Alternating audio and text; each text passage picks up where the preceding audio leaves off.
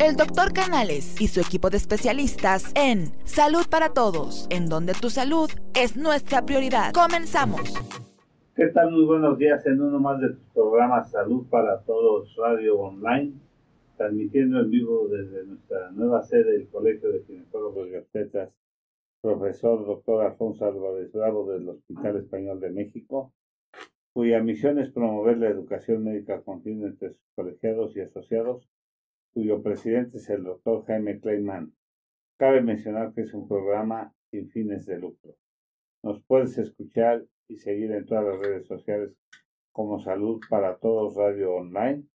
Síguenos en Facebook, en Twitter, en YouTube, en Instagram, en Spotify y en todas las tiendas digitales.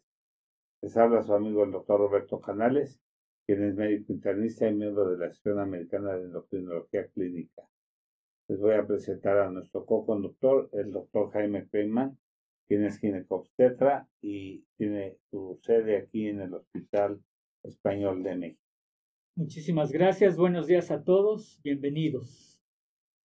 Les voy a presentar a nuestro invitado, nuestro gran amigo, el doctor Martín Pérez Vasconcelos.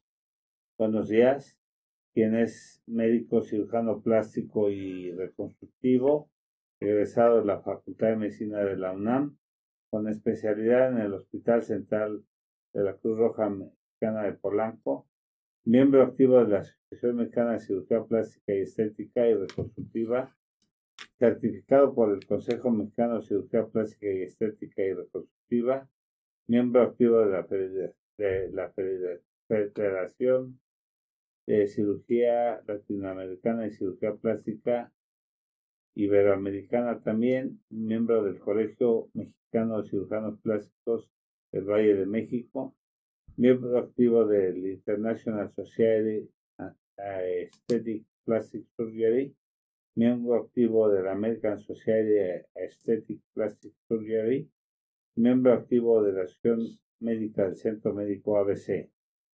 También eh, acaba de recibir un reconocimiento por el altruismo médico en el Hospital Inglés de los pequeños hermanos Brimex por hacer cirugía a la gente de bajos recursos por Brimex, eh, gente que ha sido maltratada, ha tenido problemas eh, por maltrato físico, entonces esta asociación se llama BRIMEX y entonces recibió una, un reconocimiento por el hospital inglés hace, recientemente y bueno, pues, cabe señalar y cabe felicitarlo nuevamente por ello, este, mencionar este gran reconocimiento que recibió.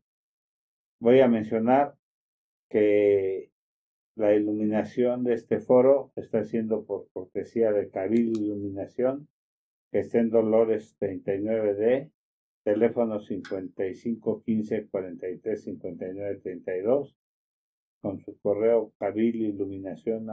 gmail.com iluminación para todo tipo de, de espacios.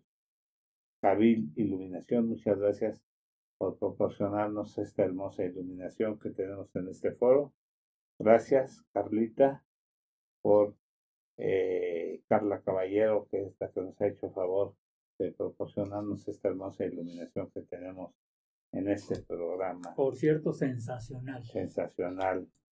Y bueno, pues Martín, el tema de hoy, rellenos faciales o fillers, que es un tema que ya ha empezado a crear muchas preguntas, es una presentación, pero bueno, quisiéramos que nos dieras una introducción sobre esto. Qué gusto tenerte nuevamente. Muchas gracias, buenos días. Este, pues como siempre, muy agradecido por la invitación, doctor. Este, buenos días. Gracias por la bienvenida en este, en estas instalaciones, las cuales usted dignamente dirige. Este, bueno, este es un tema muy, muy, muy, no reciente, ya tiene años sin embargo, con el paso del tiempo, se ha, eh, ha sido más de la boca y del anuncio público. ¿Por qué? Porque, por un lado, eh, la finalidad del empleo de, estos, eh, de estas sustancias han sido para, inicialmente eran para corregir ciertas deformidades. Posteriormente se le dio un uso más estético, sobre todo para aquellos casos en los cuales pues la paciente o el paciente no se veían adecuadamente ante el espejo y pues buscaban corregir algo sin llegar a una cirugía o bien sin estar todavía tiempo de, de alguna otra cirugía. A partir de ahí fue que se comenzó toda esta revolución y más o menos empezó como en el 2003, cuando el primer producto que aparece en el mercado, conocido como Restylane o Restylane, es un producto eh, proveniente de, Suecia y este a su vez pasando por, los filtros adecuados que siempre deben de ser como en Estados Unidos por la FDA, obviamente este, ciertas características debería de tener para ser de uso humano lejos de lo que se venía empleando entonces como era el colágeno. Y finalmente el colágeno era un producto también de relleno, pero de origen animal. Y obviamente se dieron múltiples, múltiples complicaciones, si no al momento, al, a posteriori del uso. Con este ácido hialurónico, que fue lo primero que llegó, lo que se pretendía era que hubiera una integración, por eso se les llamaba ya biopolímeros. Bio porque pues, tenía un efecto y una correlación principalmente con las células en el ser humano, ya que nosotros tenemos ácido hialurónico, producimos ácido hialurónico constantemente, pero así como lo producimos lo eliminamos. Entonces es un proceso muy, muy activo. Y lo que se pretendía en este caso era finalmente tener un producto que pudiera tener cierto depósito, pero a la vez estimular la producción de este mismo ácido hialurónico. Y bueno, es parte del, del tema que hemos este, preparado para el día de hoy. Ok. Muy bien, muy bien. Y bueno, obviamente eh, esto, aparte de rellenar las, las líneas de expresión, eh, ¿alguna otra utilidad que, que, tenga? Sí, de hecho, el, el ácido hialurónico sirvió como vehículo Además sirvió como un vehículo para otras sustancias que, se han ido añadiendo con el paso del tiempo, como son el, la poliprolactona, que son, además son estimulantes de colágeno.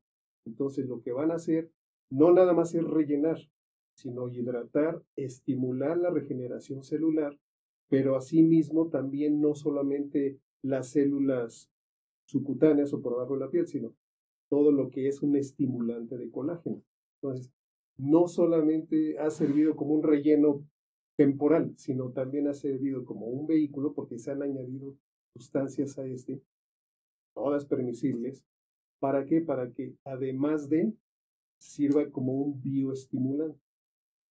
Sí, eh, independientemente de la presentación, me imagino, no sé si vas a hablar del plasma rico en plaquetas. Eh, eh, no precisamente, pero sin duda incluye el plasma rico en plaquetas, incluye todos esos productos que son bioestimulantes per se, como uno que se llama NSTF, son las siglas, que lo único que representan es un contenido alto en oxidantes, vitamínicos, colágenos, ¿para qué? Para enriquecer precisamente esa regeneración celular. El plasma rico en plaquetas, digo, finalmente es algo natural, es algo propio, es, autólogo. Como injerto, vamos. Exactamente, es algo autólogo, ¿no? Entonces, asimismo, como la, el cultivo de fibroblastos, que también es otro método en el cual se toma una biopsia, un pequeño fragmento, generalmente en la parte posterior de la oreja, y ese se manda a cultivar. Okay. Al cultivarse, lo que se hace es una reproducción precisamente de fibroblastos. Sabemos que el fibroblasto es el precursor ¿sí? de las células este, en forma sistémica, principalmente del colágeno. Entonces ese le da la firmeza y le da, pues vamos a llamarle el, rejuvenecer las células. Entonces esa biopsia se reproduce y después eh, se entrega en varios tubos y se aplican directamente en la cara que son precisamente sus propios fibroblastos, nada más que en un proceso de cultivo. El, el, plasma rico en plaquetas también lo están usando mucho los ortopedistas. Eh, postquirúrgico inmediato, centrifugan, toman varias muestras de sangre lo centrifugan y lo aplican posterior a cirugías este, laparoscópicas inmediatas, por ejemplo, en rodilla, en hombro. Yo he visto, aquí tenemos un gran amigo, Emanuel Gómez, que también hizo el internado en el hospital inglés, que está aquí en Polanco, y él, él aplica mucho el, el plasma con plaquetas. Así es, eh, por los factores precisamente que, que, conllevan esto, ¿no? Que son factores de crecimiento, de crecimiento celular. Y no solo los ortopedistas, de hecho se utiliza, se empezó a usar muy limitadamente porque, como todo, tiene una curva de aprendizaje. A la actualidad ya se utiliza en muchos, muchos especialistas lo utilizan. De hecho, en cirugías de corazón se llegan a emplear.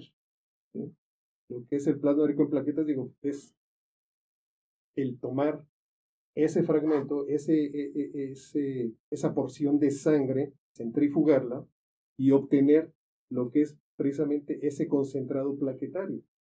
Que al activarlo, concentrato de calcio, lo que va a hacer uno es que cuando lo capten las células se va a eh, distribuir y va a regenerar, va a acelerar ese proceso que todos tenemos en un proceso decadente con el paso de los años, hablando desde el punto de vista estético.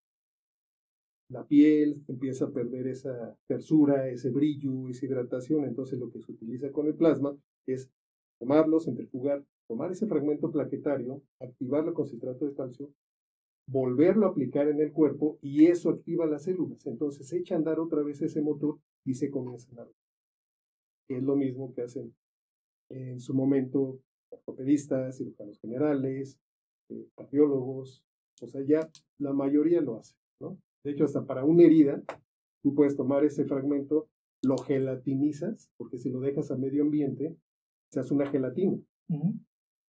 Se aplican como un apósito biológico sobre una herida, lo cubres y al cabo de los cuatro o cinco días te das cuenta que crecieron tanto las células que las heridas tienen que cerrar. Exactamente. Y bueno, eh, yo quiero aprovechar este, esto que acabas de nombrar, la curva de aprendizaje y todo esto, y para un mensaje al público, ¿no? Que no se dejen inyectar cosas de gente que, pues, que no tiene eh, eh los certificados o el, o el aprendizaje que deben de tener, porque en un momento dado les pueden inyectar hasta aceite de Así es. De, coche se vio, ¿no? Aceite de coches o de, Bueno, infinidad de cosas, no quiero darles ideas. Y, y que al, a la larga, en vez de tenerles un beneficio, perjudican enormemente a las pacientes o a los pacientes. De hecho, alguna ocasión de las últimas veces que nos vimos, platicamos eso ya un poco atrás de cámara, ¿no? Precisamente de tanto, y en ese entonces, no sé hace cuánto fue que nos vimos, fue un boom de, la utilización de estos modelantes, porque esos sí son modelantes. Sí, sí, sí. Que es lo que este mencionabas ahorita, que, que el término modelantes es un término mal usado, ¿no? Así es, mal, mal empleado desde el punto de vista estético, porque no son modelantes. Simplemente aquí son rellenos, fillers, como le quieren llamar, o coadyuvantes quirúrgicos. Coadyuvantes porque se pueden utilizar años antes una persona se puede operar o bien posterior a su cirugía y seguir un tratamiento de este tipo. ¿Para qué? Pues es una forma de mantenimiento de la misma cirugía. ¿no?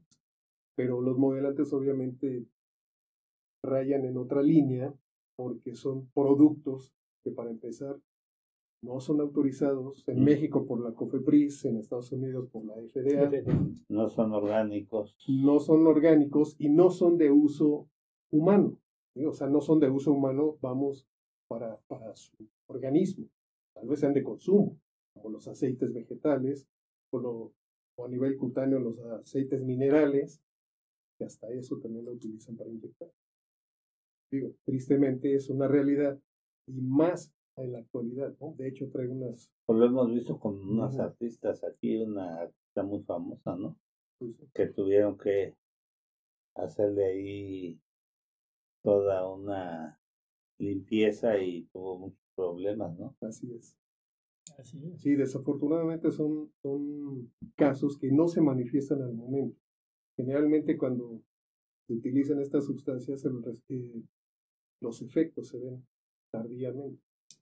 Pero al mismo tiempo, pues ya son... Yo tengo la experiencia de ver eh, pacientes que se han inyectado en glándula mamaria, pues no sé si aceites o...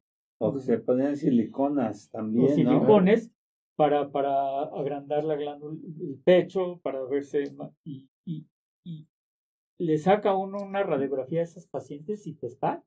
Te espantas de ver la granulación que tiene esa, esa paciente y los posibles efectos tóxicos, número uno, y, y, y hasta cancerígenos después. Sí, porque tienen un efecto sistémico, no son inertes. Exactamente, eso, no, es, no, es algo, no es algo que se aplique. No es nada más aquí, sino que se distribuye a todo el, organismo. tiene un mecanismo de defensa. Así como ahora estamos lidiando con un virus y el mecanismo de inmunología y las células que compiten contra él, también contra una sustancia de este tipo. Porque no es algo inerte, es algo que el organismo va a tratar, tratar de disgregar, pero en ese tratar de disgregar va a tener un efecto a nivel sistémico, el cual puede ser a nivel circulatorio, y al ser a nivel circulatorio, no solamente va a colapsar los vasos locales, sino estos van a servir de vía para distribuirlo y causar daños renales, cardíacos, pulmonares. Y se pues tapan los vasos renales y les dan a esos pacientes unas insuficiencias renales que luego requieren inclusive este, tener que ser trasplantados. Sí, de hecho este, son sustancias en su mayoría tóxicas. Así es. Son tóxicas porque no están diseñadas para estar dentro del cuerpo. Y trombogénicas, ¿no? Así es. Tienen un efecto general, lo que todos conocemos como una falla orgánica múltiple. Así es. Pero es en, un proceso lento, generalmente es muy lento y la, las personas lo van padeciendo, lo van padeciendo, las va degenerando poco a poco, poco, a poco. Hablemos de aceites, todos los que quieran, todos los que quieran, de coche, de cocina, de para limpiar al bebé, para todo. Así como guayacoles, tantas cosas que pues, desafortunadamente en la actualidad se siguen viendo y eso se conoce como enfermedad modelo Y ya está bien clasificada, ya está bien, bien, bien ubicada por tantos y tantos y tantos modelantes y cada vez se van viendo. Y por eso también se prohibieron mucho tipo de prótesis mamarias que tenían este hechas de siliconas, ¿no? Sí, en el, en el tiempo del desarrollo de los de los implantes, pues, como todo, ¿no? Con el paso de los años, la tecnología y la biotecnología va, va en incremento y va en mejoría. En un principio, pues, eran muy líquidos. De hecho, uno las toca, yo todavía tengo algunas en el consultorio, así como para mostrarlas. Uno las toca y da la impresión que si la aprietas un poco más se, se, se rompe, se fragmenta. Entonces, eso era lo que pasaba. La cubierta, el cuerpo la va degradando al grado de que se rompían y se liberaba ese gel. Y ese gel, que era precisamente este silicón, pues se metía, no, no quedaba nada más en contacto con el tejido, sino se infiltraba. Entonces, cuando uno tenía que entrar a retirar, no nada más era retirar el implante, sino era retirar tejido. Exacto. Diego, se forma una cáscara dura, y para nosotros que hemos también este, visto pacientes con ese tipo de problemas, se forma una cáscara dura que tenemos o el cirujano plástico tiene que descascarar, vamos, por decirle de, alguna forma, porque se forma un, el cuerpo también está actuando defendiéndose ante, ante este, eh, esta agresión Sí, esa cápsula, eso se llama una contractura capsular. Exacto. Y va dividida en cuatro grados, desde la 1, 1 y 2 son las más normales, las que son muy bien toleradas por el cuerpo y evolucionan sin ningún problema. Pero las que son 3 y 4 ya es una contractura capsular donde inclusive la cápsula en su interior eh, tiene fragmentos como si fueran de calcio, o sea, de calcio, de hueso, o sea, duros. Y esos mismos sirven para perforar los mismos lo que está pasando ahora en el medio artístico es que está sucediendo que, que, ahora están tendiendo a quitarse las prótesis, ¿no? Muchas de ellas. No quiere decir que, la, que, las prótesis en todas les vayan a hacer una mala reacción, ¿no? Y que no hay ahora una evolución de buenas prótesis. Ahora hay unas prótesis que ya tienen chips, son inteligentes y, y han evolucionado en mucha calidad en todo, ¿no? Quisiera hacer aquí un tratamiento. Nos saluda, bueno, Gabriel, que tuvo una urgencia, su esposa, eh, Lidia Araceli. Saludos, Lidia, que siempre está pendiente del programa. Y aquí hay una Pamela Montiel. Saludos al doctor Vasconcelos, el mejor médico y papá a ser ¿no? Ramírez Maru, la doctora Ramírez, eh, Maru Ramírez, que es co-conductora. También saludos a Maru Ramírez. Y Fresa Brosa, ser tu esposa. Muy buenos días y a toda mi admiración y yo les respeto al doctor Vasconcelos. Es el mejor, te quiero y admiro mucho. Ah, no, tu sobrina. Tío te mando un fuerte abrazo, tu sobrina Blanca. Este, bueno, tienes un grupo de fans aquí. Este, aquí hay una pregunta. ¿Los hombres pueden ponerse rellenos faciales si tienen muchas arrugas? Soy muy güero y tengo muchas arrugas, tengo 35 años. Por supuesto. Eh, Lidia Araceli nos manda bendiciones a todos. Muchas gracias, Lidia. Laura, ¿por qué aplican esas sustancias? ¿Cómo saber eh, qué es que el que las pone sea certificado? Obviamente, pues debe de pedirle sus certificaciones eh, al médico y saber quién se los está poniendo. Así es. Eh, y está llegando también nuestro compañero, el doctor este, Fernando Castillo Lira, que es conoce también a, Martín. Pásale, este, Fer. Y este, pues, ¿cuál contestas primero? El de los hombres, al que es muy güero.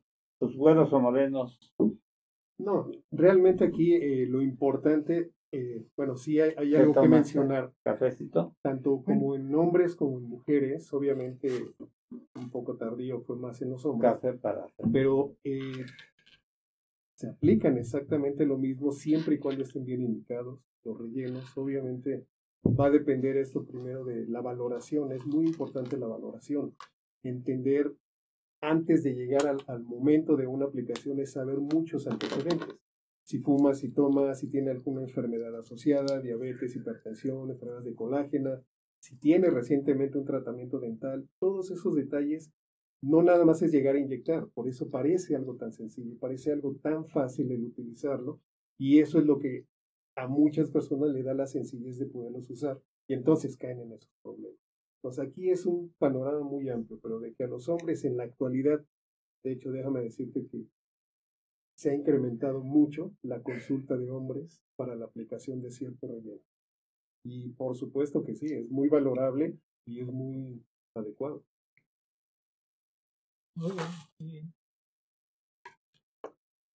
Este... Antes había un problema, perdón. Bueno, no un problema, antes había un pequeño evento, digo, por, por, anécdota, me tocó a mí una ocasión que, pues imagínense, llegar el hombre a la sala del, del consultorio de un cirujano plástico, solo, pues era, era pues así tabú. Eh, pues, tabú y miedo, porque pues obviamente llegabas y encontrabas por mujeres.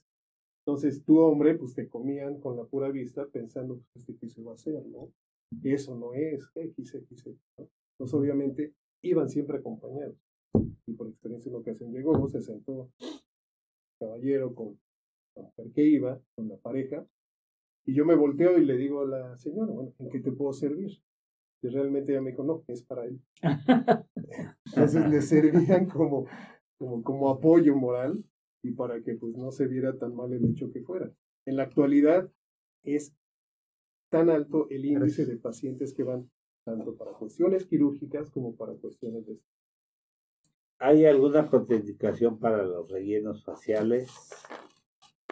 Por supuesto, hay muchas contraindicaciones. Como lo mencionaba, enfermedades asociadas, problemas de colágena, la gente que tiene lupus, la gente que tiene rosácea, eh, no sé, que tomen medicamentos. En la actualidad hay mucha perso muchas personas toman complementos vitamínicos, que vitamina A, B, D, X, o, o si vas al gimnasio te, te dicen tómate esta proteína. Te venden bombas.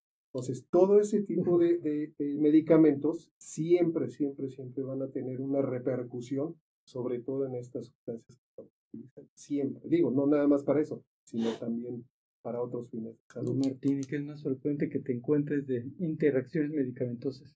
Hablando de esa parte. Interacciones medicamentosas, solo aquellas que tienen que ver con enfermedades de la población, en especial.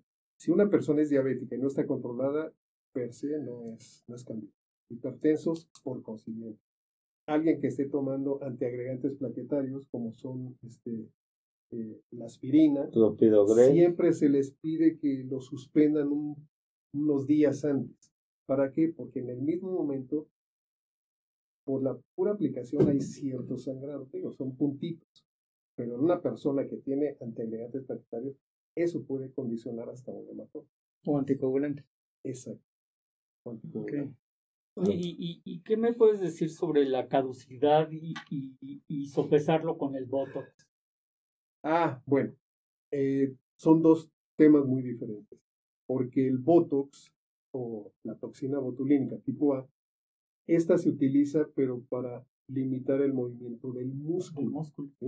De hecho, se tiene que aplicar en ciertos segmentos, no en todo. ¿Por qué? Porque lo que se pretende es reducir el movimiento para que no se marquen, digamos, el entrecejo, las patitas de gallo, ¿no? Pero se pueden usar en complemento con los rellenos faciales, porque finalmente los rellenos lo que van a hacer es rellenar esas arrugas o esas depresiones, mientras que la toxina lo que va a hacer es reducir la fuerza que se esté ejerciendo para que se mate la se, se pueden usar las dos cosas. Por supuesto, de hecho no tienen nada que ver una cosa con otra. juntos se pueden utilizar o primero uno luego otro, no se contrapone ninguno de los ¿Y en cuanto a la caducidad? Caducidad, bueno, el tiempo de duración. El tiempo de duración de... Actualmente los, la mayoría de los productos que se utilizan como rellenos faciales tienen vamos, las empresas, las fábricas han creado así como en la ropa, como si fuera un SML, o sea, algunos que tienen un periodo de duración más o menos de unos 6, 8 meses, hay otros que te tardan un, año, otros que tardan más de un año. ¿De qué depende? Por los productos que se adosan precisamente, lo que platicábamos hace un rato. El vehículo es el ácido hialurónico, pero se podía, se, se añade el ácido poliláctico o la folica, policaprolactona o bien o inclusive este, la hidroxiapatita de calcio. Ese es muy aparte porque esos son más duraderos, son de depósito, mientras que el ácido hialurónico entra en un proceso en el cual el organismo lo empieza a degradar, a degradar, a integrar, a integrar, hasta que va quitando el efecto. No significa que cuando pase el efecto se vuelva a hundir, no, porque se crea una fibrosis o una pequeña cicatriz interna y eso va a ayudar a que la siguiente aplicación termine por rellenar. Y además dicen que el Botox, perdón Fer, este, con las siguientes aplicaciones va durando menos tiempo cada vez, ¿no? Como que va causando cierta tolerancia Así es. en el paciente. Sí, algunos compuestos de, de toxinas no hablo de marcas, mm. pero hay, hay preparados que están eh, diseñados con una proteína. Y esa proteína, obviamente al ser identificada por el organismo, le crea una degradación más pronta y hay una como memoria. Entonces las personas que se lo aplican de manera constante se dan cuenta que el efecto cada vez es menor, porque también el organismo lo reconoce. Y hay otras empresas que lo producen sin esto. Entonces, su efecto tiende a ser este, más prolongado. Yo siempre les recomiendo que no se lo tengan que aplicar seguido, porque como actúa a nivel del músculo, finalmente el músculo nos sirve para el movimiento. Pero si todos, como en esta cuarentena, si no hacemos ejercicio, se atrofia. El músculo se atrofia. Entonces, lo que necesitamos es volver a ejercitarnos para volver a desarrollar esa masa muscular. ¿Qué es lo que pasa con la aplicación de la toxina botulínica? al limitar el movimiento, si lo hacen de manera constante, ese músculo se adelgaza, se atrofia. Entonces, apliques más, ya no va a funcionar, porque ya no hay un músculo que responda. Entonces, por eso no es recomendable. Me llamó la atención esto porque sí es cierto, tienes toda la razón.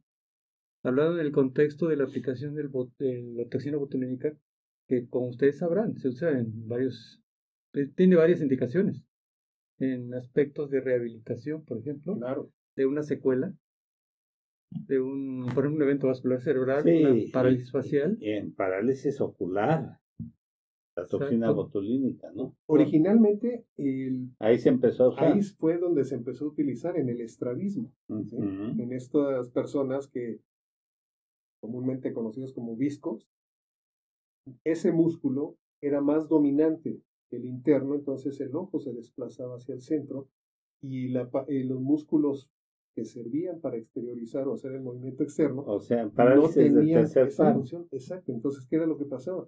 Se empezó a aplicar ahí y de ahí se descubrió y se dirigió hacia un punto de vista más cosmético estético. Sí, porque realmente tiene una indicación clínica.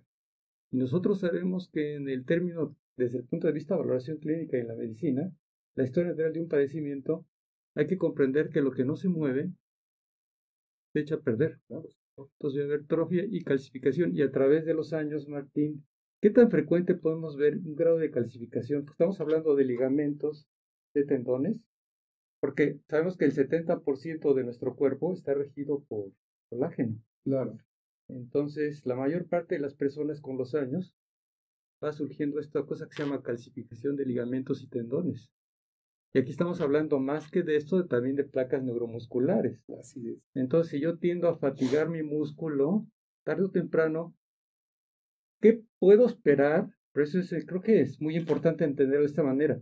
¿Qué puedo esperar cuando un paciente a ustedes les dice, ¿sabe qué? Hasta aquí puedo llegar, ya no le debo aplicar más. ¿Bajo qué condición, bajo qué criterio? Uno, uno tiene que ser muy tiene que tener un criterio médico bien establecido y eso solamente lo tienes cuando eres una persona que te, ha, que te has dedicado precisamente a esa curva de aprendizaje que estuvimos hablando hace un momento, en la cual adquieres ese momento en el cual al paciente le puedes decir, usted sí puede utilizar tal cosa o definitivamente no está indicado en usted.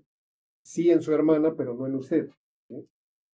La utilización de la toxina botulínica, como todo en, estos aspectos, a veces cae en manos de personas que no tienen ese criterio, que no tienen ese conocimiento de anatomía, no tienen ese conocimiento de estructuras a nivel facial. Si tú ves aplicar a alguien una inyección, es muy sencillo. Ah, mira, es muy fácil, ¿no? Hasta para eso. Exacto. Pero si no conoces la anatomía, la estructura, ¿qué músculo vas a tratar?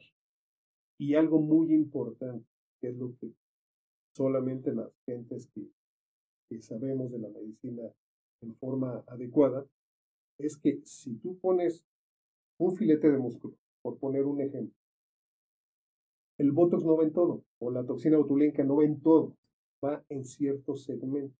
Claro. Uno, para reducir el movimiento. Reduces, no lo quitas. Lo reduces para que la expresión sea más natural.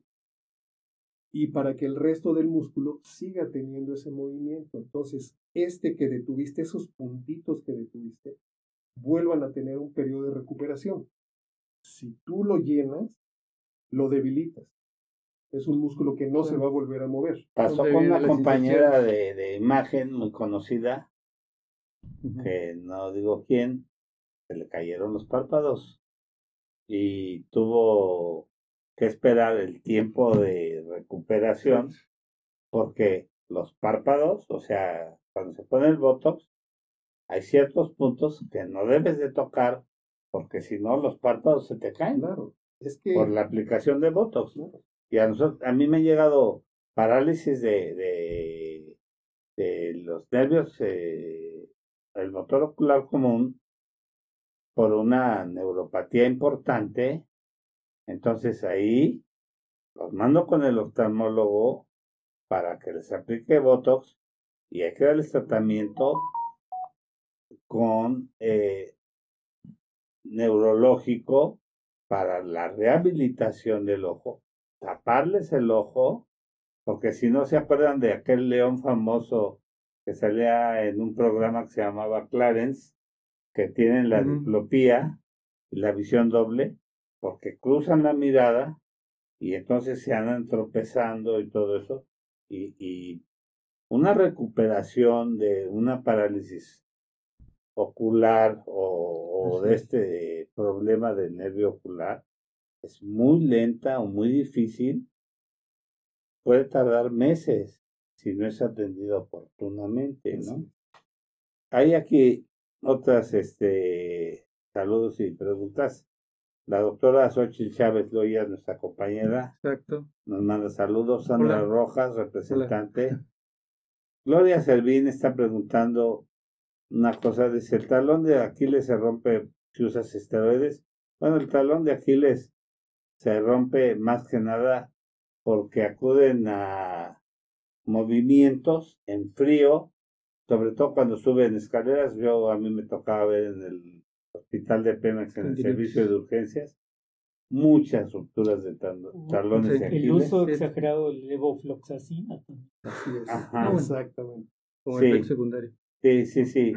Pero yo, yo veía mucho en los trabajadores de Pemex que llegaban con ruptura tendón de Aquiles, pero no tanto por uso de esteroides, ¿eh? No. Sino, sino por malas mecánicas y, Digo, es, es un tendón que se somete a mucha presión y a mucha tensión. Mucho trauma. Y, y lo que sí, que una cosa que recomiendan los ortopedistas y nunca infiltres un tendón de Aquiles, porque lo debilitas y, y lo facilitas o lo facultas a que se rompa. Sí, sobre todo por el, que, el riesgo de las calcificaciones. Exactamente. Porque o sea, la, la infiltración es muy común y hay gente que llega con unas tendinitis del tendón de Aquiles y a muchos colegas se les hace fácil, ¡pum!, infiltrar el tendón de Aquiles. De momento les quita el dolor, pero tú infiltras un tendón de Aquiles y ya le rompiste. Lo condenas. Exactamente. Y, sobre todo no, no es lo que antes se pensaba.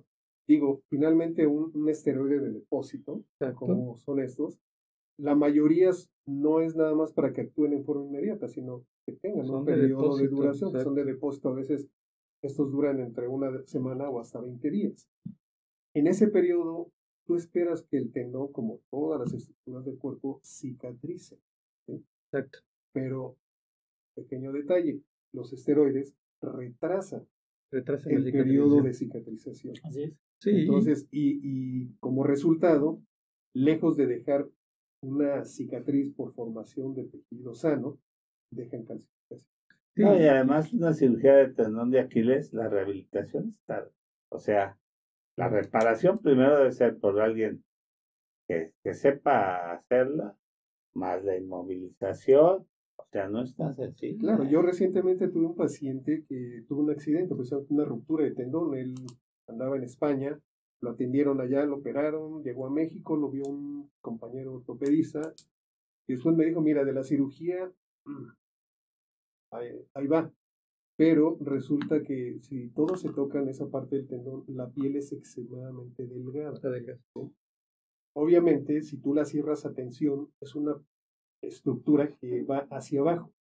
Y por nuestra ley de Newton y por atracción a la gravedad, todo el peso recarga sobre ese sitio. Aunque no lo muevas, aunque no apoyes, esa inflamación abre las heridas. Entonces yo he tenido pacientes en los cuales he tenido que atenderlos precisamente por exposición de los tendones, ¿no? Y en otros casos, pues bueno, por la aplicación precisamente de esteroides. Estás inflamado, no te preocupes, te pongo esto, te vas a desinflamar. No es cierto, lo que pasa es que debilitan la herida, debilitan la misma cirugía y terminan con una exposición, riesgo de que se necrose, riesgo de que pierda el tendón. Es, lo que quería comentar. Y todo lo demás. El grado de, no nada más calcificación, es pérdida de la función, se pierde, se necrosa. Así es. Y además estás deprimiendo el sistema inmunológico, dependiendo del tipo de paciente a valorar, no es nada más te voy a infiltrar. Y sobre todo la gran descalcificación que se está generando y el daño. El, el, problema de las infiltraciones es muy frecuente. Eh, el problema me refiero, tienen indicaciones y en diferentes áreas lo que hemos comentado. Habíamos comentado el programa de, de la osteoartrosis, las infiltraciones en rodilla. Con el doctor este, Mijares. Exactamente. Ah, Entonces, sí. con Jorge. Un gran amigo. Entonces, hizo un programón, ¿eh? Sí. Entonces, así como en ese sitio, en cualquier sitio, hay que tener cuidado. Entonces, por eso no están indicadas así por así.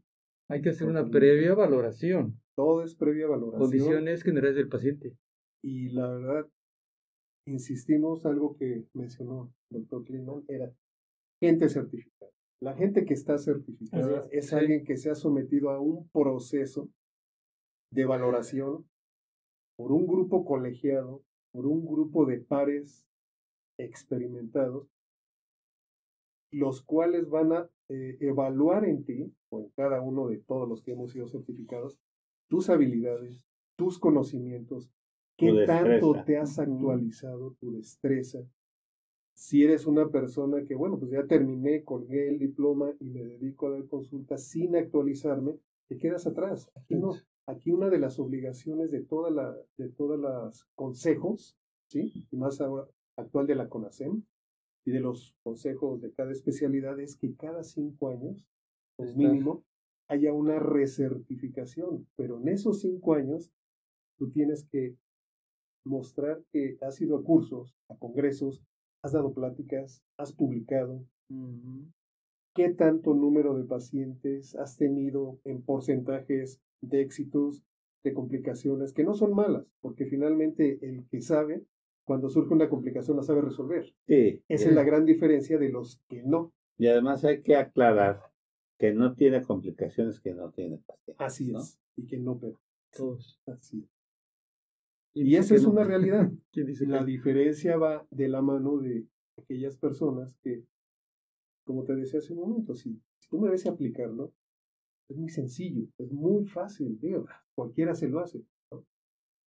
Pero no, porque si surge un sangrado, tapas una arteria, produces una trombosis por querer aumentar o reducir o algo a nivel de la cara y no tienes idea de dónde pasan las arterias, dónde pasan los nervios y produces una trombosis, puedes llevarlo hasta una ceguera. Y si en ese momento no la sabes identificar porque no tienes conocimiento, si no tienes idea de cómo lo puedes resolver, no se meta no lo hagan. Esa es la clave. Esa es la diferencia de quienes sí lo hacemos. ¿En qué partes de la cara se pueden poner los rellenos faciales? ¿En cuántas partes de la ¿En qué parte? ¿En qué parte? Dependiendo de la valoración, hay muchas áreas donde se pueden aplicar. Muchas, muchas áreas, pero va a depender precisamente de evaluación. Si es a nivel de las sienes, que es muy común, a nivel de los pómulos, porque hay gente que pues tiene un aplanamiento de los huesos malares o pómulos, pues. Entonces lo que hace uno es aumentar un poco, o aquellos surcos que se forman a nivel de la, de la parte media entre la mejilla y la nariz. Ahorita no tenemos problemas, estamos usando cubrebocas, entonces son estos. entonces, sí, sí hay forma de aplicarlos, pero también hay que saber con quién, me refiero al médico, porque ese médico también va a saber qué productos son los indicados. No a todos se les aplica el mismo producto. ¿Por qué razón? Porque los fines que se persiguen son diferentes. Oh, Martín, ahorita que dices eso, eh, normalmente cuando haces rellenos, el ácido hialurónico, que es, el más frecuente, en eso que acabas de comentar. No todos tienen la misma consistencia. Hay de mayor densidad y de menor densidad, ¿verdad? Era lo que comentaba. Las mismas empresas han creado desde los que son de menor densidad, moderada densidad y mayor densidad. Y eso va a depender sobre todo de que sean o no reticulados. Ese es un contexto de la elaboración. expandan. Porque eso les va a dar varios principios. Elasticidad, flujo, plasticidad, forma eh, o, medio de deformación a la presión. Va a depender. No puedes poner uno de alta densidad en los labios porque los habrás visto circular en todos lados. aquellas personas que No, y hay, también pieles que tienen tendencia a, hacer eh, cicatrices queloides o cierto tipo de, de elasticidad. Lo mencionabas hace ocho días con la lubricación de, del paciente que hacía estrías o que no hacía estrías, tú también lo ves mucho en la, en la cirugía reconstructiva, en la piel, que hay pieles que tienen elasticidad, que hay embarazos que llevan todo la del embarazo cordones. Sin problemas y que al final se ponen como exacto. Son los tipos de colágeno que todos sabemos que son cinco tipos de colágeno desde los que tienen una pobre cantidad que no es que no tengan sino que las fibras son poco elásticas, hasta aquellas que son exageradamente elásticas. Me, dice la producción que cuando quieras este, está lista la presentación. Pues entonces la dijimos y, y, este, también mencionar podemos recalcar que, que la, iluminación está por cortesía de Cabil Iluminación, que está en Dolores 39D, teléfono 55 15 43 59 32 Dos, Cabil Iluminación, el correo arroba gmail.com, iluminación para todo tipo de espacios. Gracias Carlita Caballero que nos has hecho favor de iluminar este bello espacio. Ya hacía falta la iluminación de la parte posterior y ayer se iluminó la parte posterior de aquí de este estudio. Gracias Carla. Gracias, gracias. De todo, gracias. Estamos aquí. Este, también están preguntando dónde te pueden encontrar antes Ahorita les digo todo eso. Pues yo una vez antes. si me pones la presentación. Ah, ahí viene. Sí, ya. Ok. ahí viene todo. Justo esto es lo que hemos platicado. Ok. ¿Sí? Ah, pues ahí viene. Bueno. Estos, bueno, son los. Es la presentación que puse para el día de hoy. Finalmente, lo que son los fillers, el sitio donde yo estoy ubicado, que es en el Centro Médico ABC. En la Torre Mackenzie, ¿verdad? En la Torre Mackenzie, exactamente. Este, la siguiente, por favor. Bueno, las asociaciones que me hiciste el favor de mencionar, a las cuales yo pertenezco. Siguiente.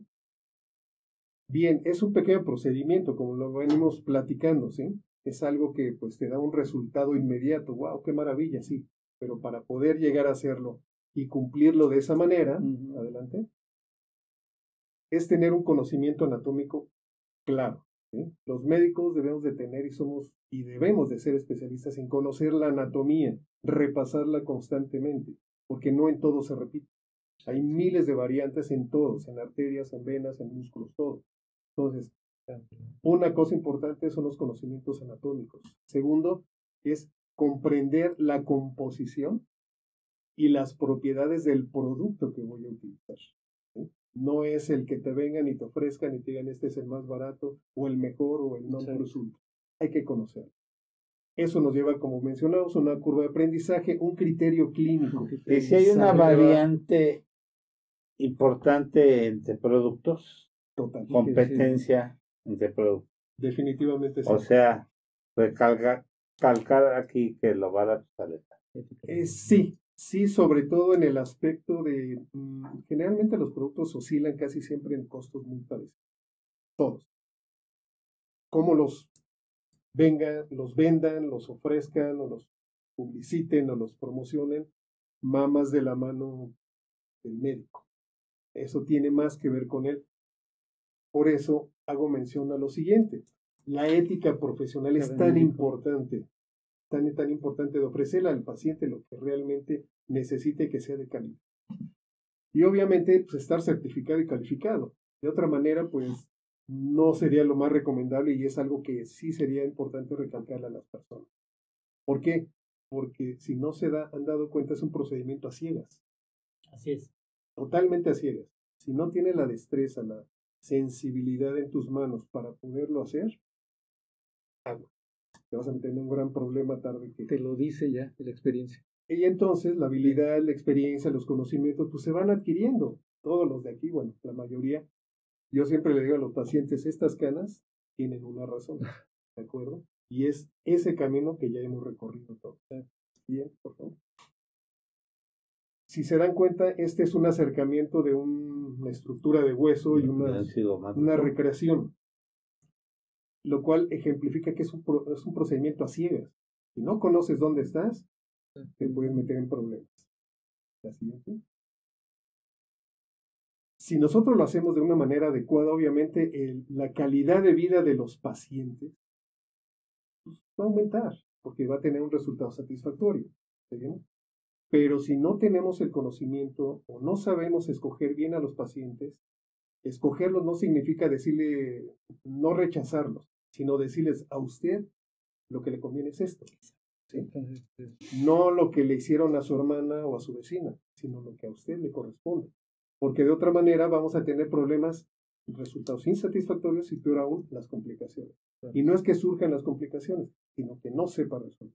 ¿no? Adelante. Individualizar. Hay una película de Adam Stiller que sale de cirujano plástico y en una de, en una fiesta sale un artista que ya se hizo una cantidad de cirugías plásticas, está tomando el popote y se le cae todo, está todo jalado y, y saca unos casos ahí hipotéticos tremendos, ¿no? Nada fuera de la realidad. Ok. sí, nada. Sí, sabes esa película, nada, ¿no? nada Que se les curva. Sí, sí, sí. Muy bien. La Asociación Americana, que es la American Society Plastic Surgery, tuvo un último censo que fue los últimos seis meses, me refiero del año pasado, donde se documentaron 2.7 millones de aplicaciones, con lo cual puedo demostrar que se ha incrementado el uso de bien y mal, pero también de la mano pues van aumentando las complicaciones, van aumentando ese grupo de profesionales que obviamente yo lo puse entrecomillado que no son precisamente profesionales, no son médicos, no todo el que usa bata es médico, y obviamente también ese incremento de establecimientos no médicos, háblese gimnasios, spas, este centros de masajes, salones de belleza, salones de belleza estéticas, donde no solo se los sugieren, se los aplican sin ninguna medida, sin ningún control. Y obviamente, pues de ahí vienen todas las complicaciones que no sabrán resolver, porque no Y por consiguiente, pues un aumento más eh, de productos no médicos, ¿no? Como los que platicábamos, aceites guayacoles, XXX, y con ello, pues conlleve a un incremento también de la mortalidad. El conocimiento del producto es muy importante. Como mencionábamos, en el 2003 en la FDA comenzó con el uso del Restylane. Fue un producto que venía de Suecia y al cual uno de los parámetros que se le, pedían era que fueran ácidos hialurónicos reticulados. ¿Por qué reticulados? ¿Por qué? Porque a la vez de aplicarlos iban a tener nada más un periodo de vigencia en el cuerpo. No iban a ser permanentes que pudieran causar algún daño y que si surgía un problema, en ese momento hubiera manera de poderlos contrarrestar o lo que ellos llamaban diluir. ¿no? Y obviamente pues el conocimiento eh, de la fabricación es básica. No, digo, en lo personal, si llega alguien y me dice, uy, mira, este es una, perfecto, no hay problema. Lo voy a ver, dame artículos, dame publicaciones, no me traigas fotos nada más, tráeme publicaciones, porque yo como médico soy científico. Y como científico tengo que tener mi propio filtro para saber qué es lo que voy a aplicar porque no voy a aplicar el producto por el nombre, sino quien lo va a aplicar es mi nombre. Entonces ahí es donde comienza el riesgo. La consecuencia. ¿Siguiente? Y bueno, es parte de la composición. Este ácido hialurónico es un disacárido, ese lo tenemos todos, es lo que nosotros producimos, y es finalmente un hialuronidato o de sodio. Ese obviamente nosotros lo tenemos en la piel, en las articulaciones, en el humor vítreo, en, la cámara anterior del, del, ojo, o bien si recuerdan cuando nace un bebé, aquí teniendo un ginecólogo, si no es verdad, ese ombligo es rico en ácido hialurónico. Sí, es, es riquísimo. Ese, ese aspecto. Gelatina de Wharton. exacto. Aspecto gelatinoso es. Bueno, es el mejor productor de ácido hialurónico. Las patitas de los Pero, para fines prácticos, ese es lo que nosotros producimos. Pero las empresas lo tienen que hacer un biopolímero. ¿Para qué? Para que juegue con los radicales, sobre todo los de hidrógeno, y capten lo que es lo principal eh, para este producto, que es agua. Al tomar agua, no nada más va a rellenar el producto por volumen, sino que se va a hidratar, va a aumentar, se va a expandir y eso además va a permitir que fluya el producto a nivel de las células. Entonces, eso le va a dar el aspecto fresco, bonito en la piel. Pero es saber aplicar cantidad, saberlo aplicar donde debe de ir. Siguiente. Asimismo, pues bueno, cada uno de estos productos siempre van de la mano con un, producto que se llama butanodiol diglicil ester. Ese, en sus siglas BDDE, lo que le van a dar es la consistencia. Por eso va a haber unos que van a ser más duraderos y otros que son menos duraderos. O bien van a servir para dar menos volumen, como otros mayor volumen.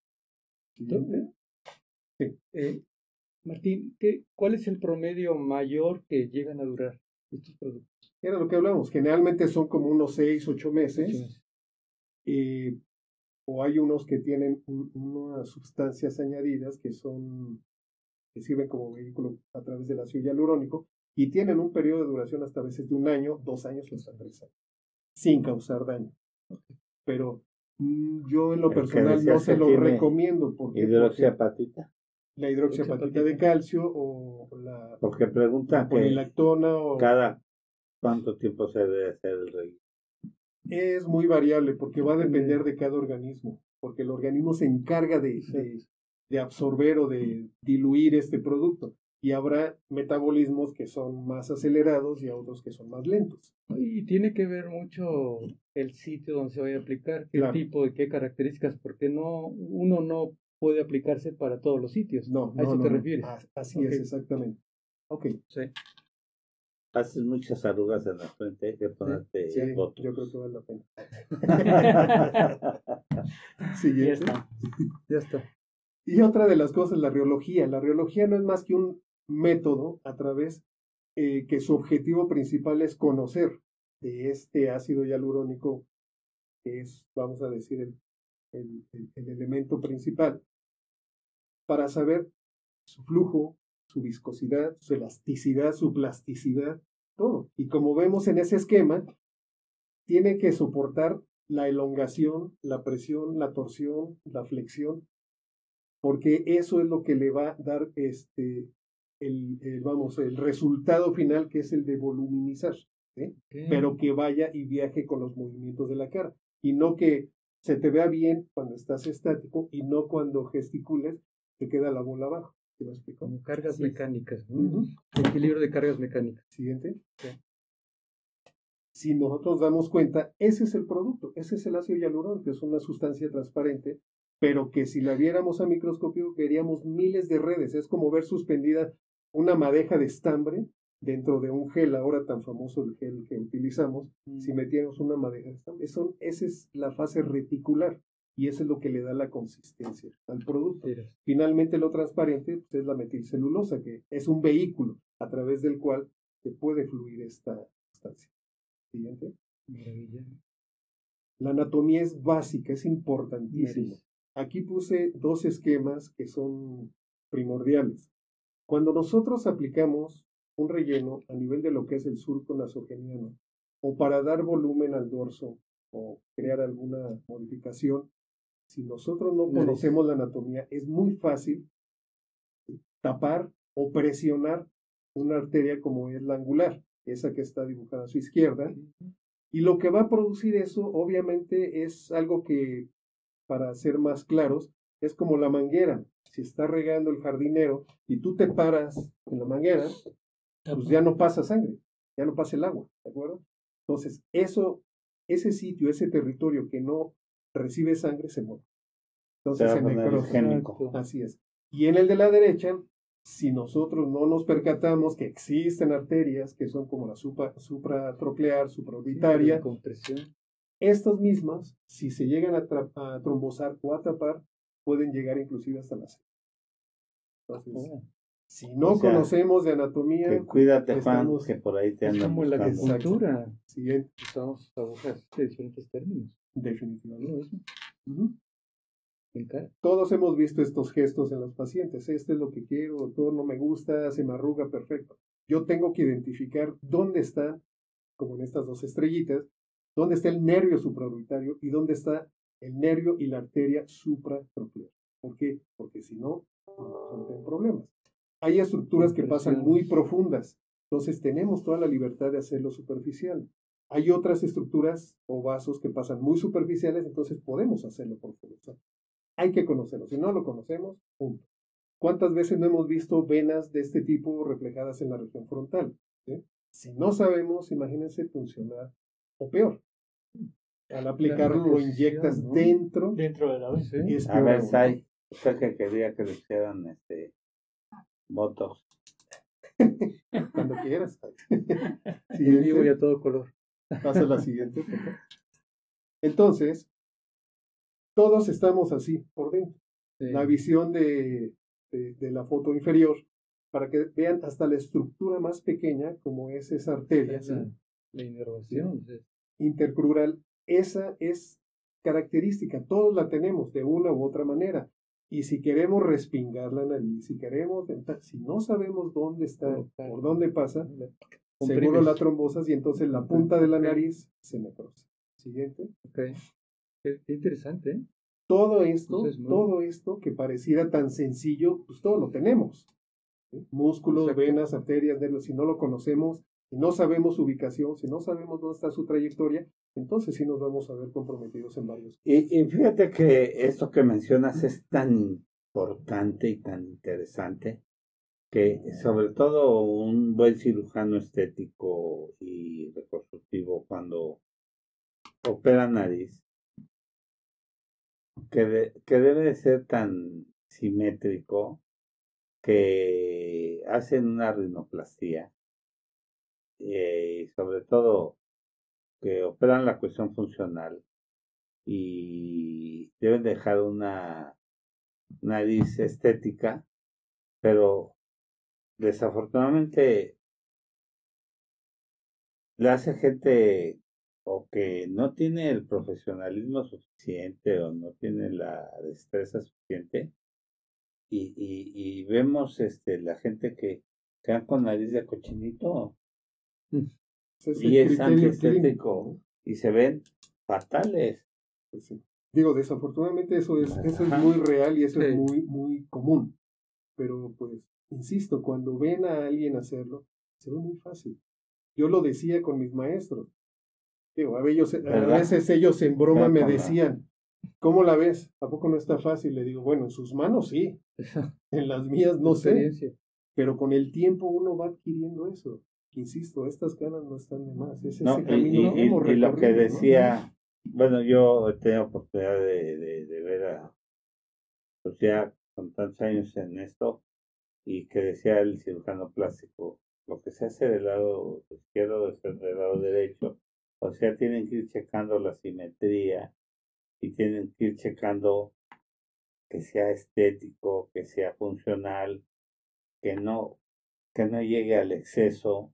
Por eso, antes de una cirugía, tiene que haber una excelente evaluación. Tiene que haber medios en los que te tengas que apoyar. tomografía, fotografías, fotografías no de selfie, sino fotografías bien, bien, bien elaboradas, que ya existe un patrón bien establecido. Y sobre todo, a partir de ahí, tener un diagnóstico. Una buena ¿Qué es lo que tienes? Y ahora sí, un plan quirúrgico. Y ese plan quirúrgico va a ir de la mano de que tú tienes que armarlo un plan A, un plan B y hasta un plan C. ¿Por qué razón? Porque una cosa es lo que tú planeaste al principio, pero otra es lo que a veces te encuentras. En ocasiones entras a cirugía y resulta que encuentras muchas cicatrices, mucha fibrosis. Y jamás la paciente te dijo que ya le habían hecho algo. Y tú pues, no lo ves porque no se ve. Hay cosas que no se ven. O se han inyectado sustancias X. Terminas por abrir. Entonces, tienes que pasar a un plan ¿De acuerdo? Pero si no vas preparado, si tu criterio... O no tienes el conocimiento, ¿no? Claro, si tu criterio no, no, no te ha permitido valorar bien a un paciente y no entrar con los armamentos adecuados, y que, pues obviamente sobre todo que a veces los o pacientes... sea, sí le podemos quitar las dudas. Por supuesto. No venía preparado, pero... no, no venía preparado, pásenme la jeringa. Pásenme la jeringa aquí. Y no, también que los pacientes generalmente a veces quieren verse semejante al artista. Ahí está. Cuidado, quiero quedar de esta manera. no, eh, no, Es, es, es muy común, por eso es tan importante. Yo creo que ahorita viene mencionado, ¿me lo pasas? Déjame decirte que te está viendo también del sector salud, de un centro de salud, todo el personal del centro de salud eh, están viendo tu, aquí tu presentación.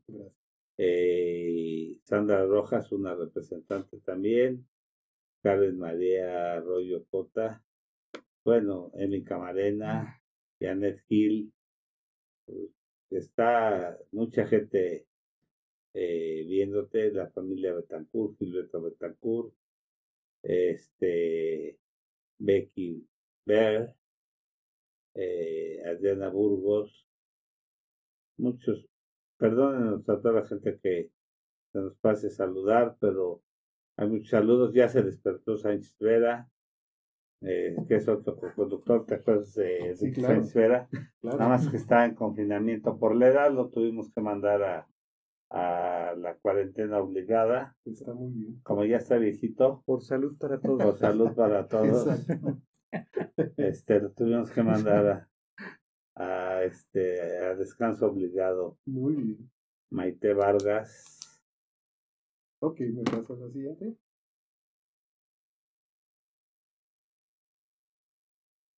Entonces, cuando conocemos la anatomía, entonces podemos decidir en qué plano o en qué sitio o a qué profundidad podemos aplicar el producto y qué tipo de producto. Habrá algunos que se apliquen muy superficiales, habrá otros que se tengan que aplicar hasta el hueso. Y no pasa nada, no es de asustar que hay el hueso, el hueso es lo que menos le duele. Hay otras estructuras que más se dañan. Entonces, aquí va a depender el volumen y los requerimientos de cada paciente. Asimismo, bueno, el tipo de aplicación, es una técnica, eso ya es de cada quien si es en una aplicación única o en varios puntos o en forma alargada, X, ¿no? De accidente. O bien en otros que, bueno, hay muchas, muchas formas en abanico o, Eso es, ya, ya depende de, la habilidad de cada, de cada profesional. ¿sí? Este es otras más, muy bien.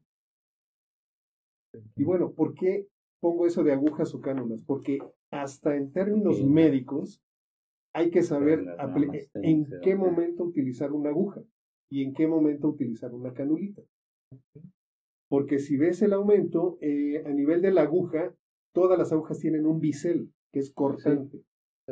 Si no sabes, insistimos, que la anatomía no la ubiques bien, es muy fácil con ese bisel cortar, perforar y entrar directamente a una arteria. Por eso cuando vamos a un hospital y nos tienen que hacer o estudios o nos tienen que operar, pues te ponen un, un catéter y lo ponen con una aguja que tiene ese bisel. Aquí ocurre lo mismo, entonces hay momentos en los que puedes utilizar una aguja o bien una cánula que finalmente tiene una punta roma. Y eso no va a romper, puede chocar con la vena, pero no la perfora. Para Ese es una ejemplificación. Si imagínate, utilizas una aguja de insulina, entras en un vaso grande, la dispersión del producto pues, es mayor y el viaje, pues ya te imaginarás, la trombosis, ¿no? También preguntan que ¿cuál es la edad para ponerse cualquiera de los productos para evitar las arrugas? Mm, realmente no es cuestión de edad. No. Yo digo que es cuestión de piel. Es cuestión de, de cada persona. Por eso eso se va a desprender de la evaluación. Cada vez hay gente más joven en las cuales yo estoy utilizando algo como les mencionaba hace un rato, lo que se conoce como NSTF, que es un bioestimulante. No rellena, es un bioestimulante. ¿Por qué? Porque cada vez, eh, digo, ahorita en cuarentena, no, pero generalmente la gente joven tiende mucho a quemarse, irse a las playas y pocos utilizan protectores solares o filtros solares. Entonces, súmale eso a su carga genética, súmale eso a su alimentación o a su falta de alimentación, porque a veces caen en otros aspectos como la proteína.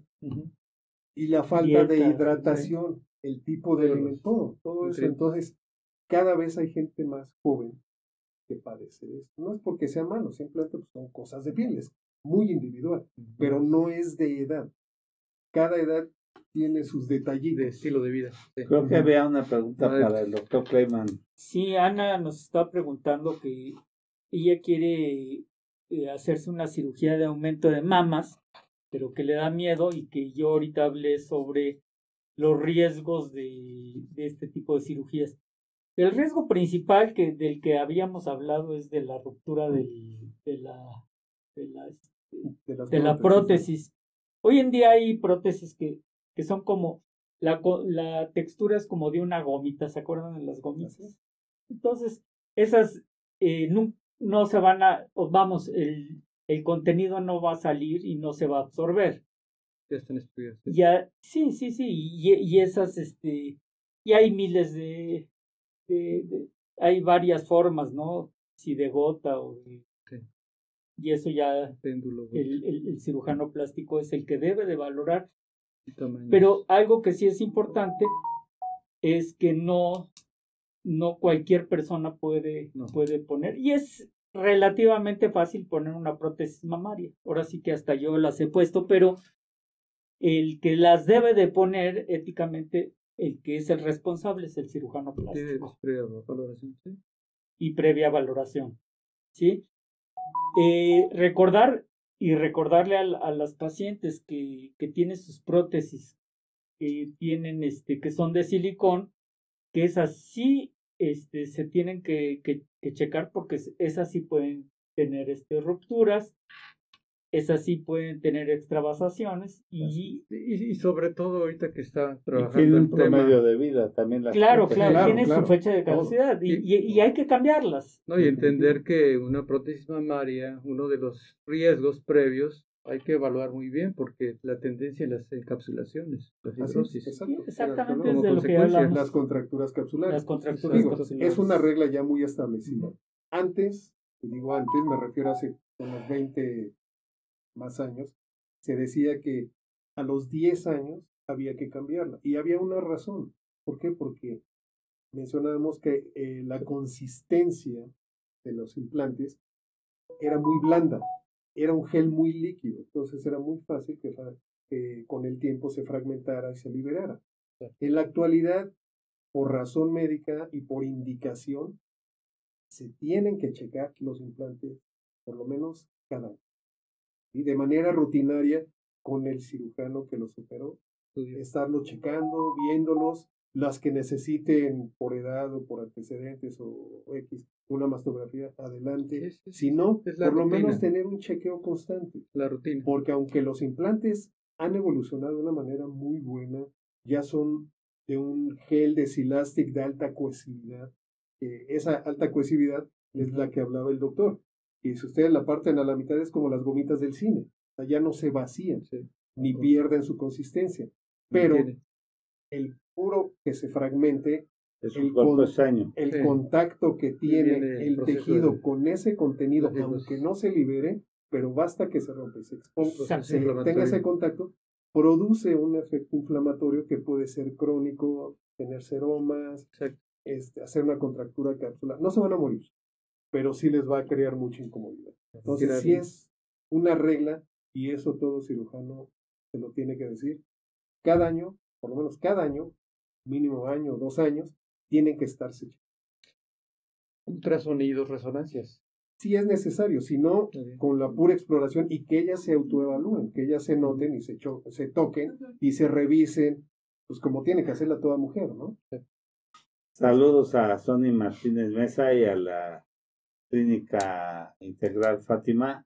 Y Enrique Sánchez Vera está preocupado porque tomó ranitidina por 30 años y hizo ginecomasia, pero mira, ya el doctor Martín Pérez Vasconcelos te puede hacer la mastectomía radical. Ya, ya habíamos conseguido que se lo hiciera el doctor Loera. Y, y, él, como está en la Fundación Brimex, que hace el turismo médico en el hospital inglés, los pequeños hermanos.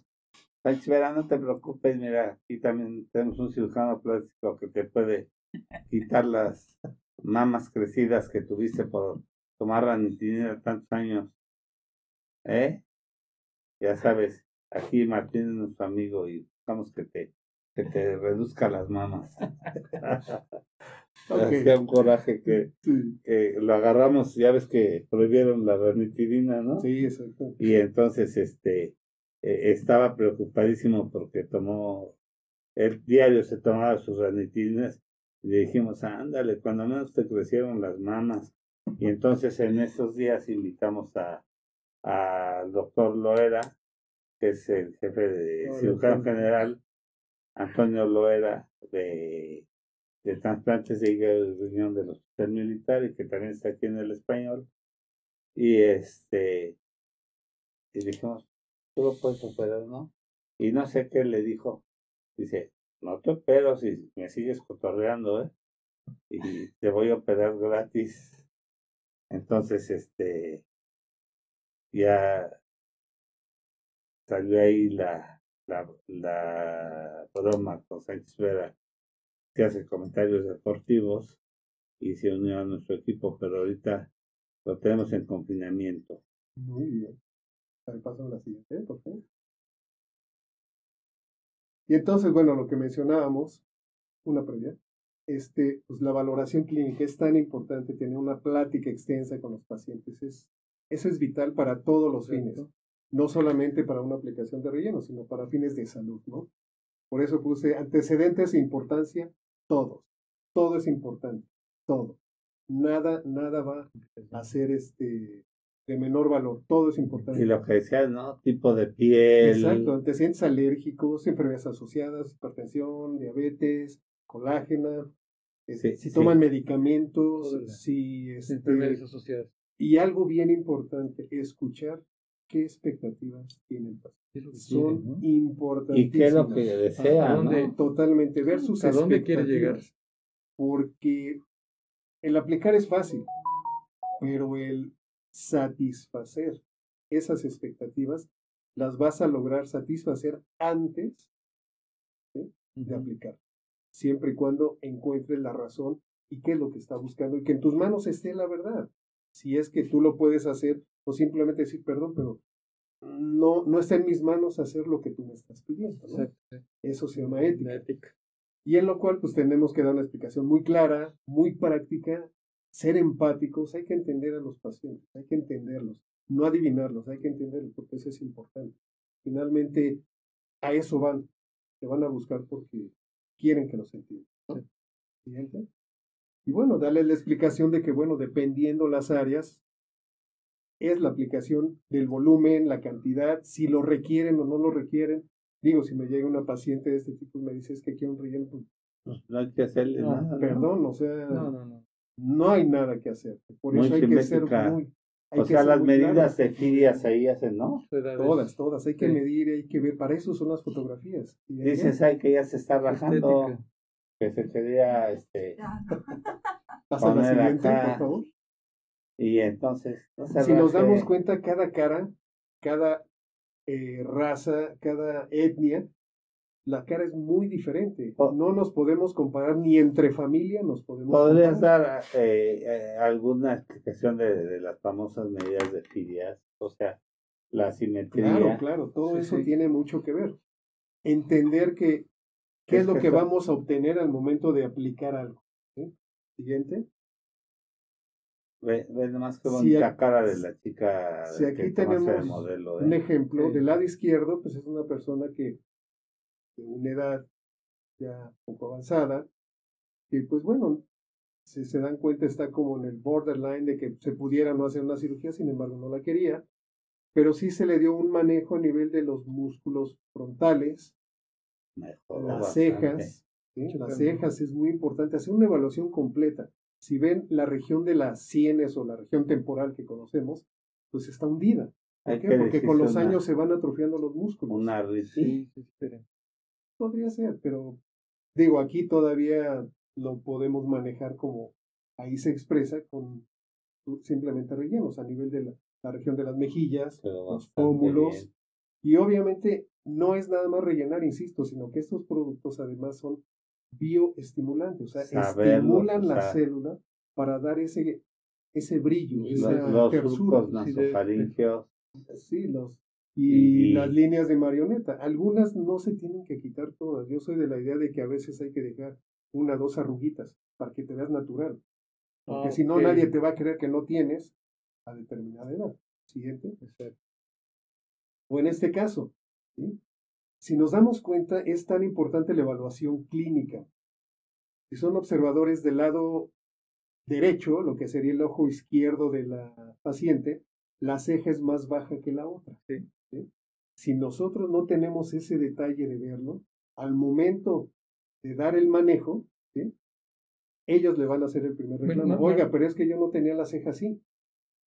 Ese es muy importante. lo que estás diciendo, Martín, me, llama la, atención porque supuestamente el lado derecho al lado izquierdo son simétricos, no. pero relativamente es porque si en una imagen virtual unimos dos rasgos del lado derecho o dos rasgos del lado izquierdo, nos va a dar otra expresión totalmente, diferente. Puede ser de, de, de mucho disgusto o de mucho ánimo. Sí, de hecho, el lado derecho y el izquierdo jamás son igual. Y todos estamos igual. Hay mayor o menor tamaño, de hecho, eso se ve en las piernas, las mujeres la ven en las mamas.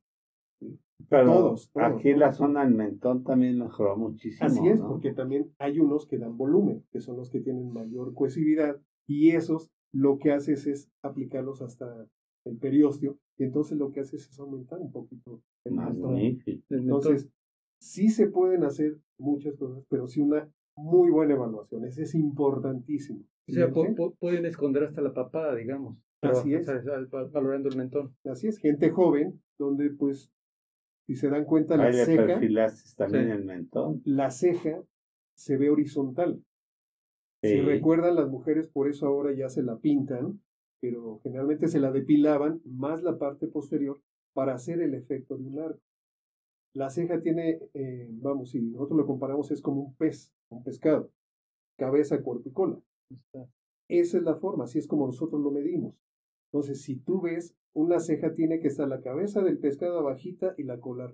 Esa es una ceja natural.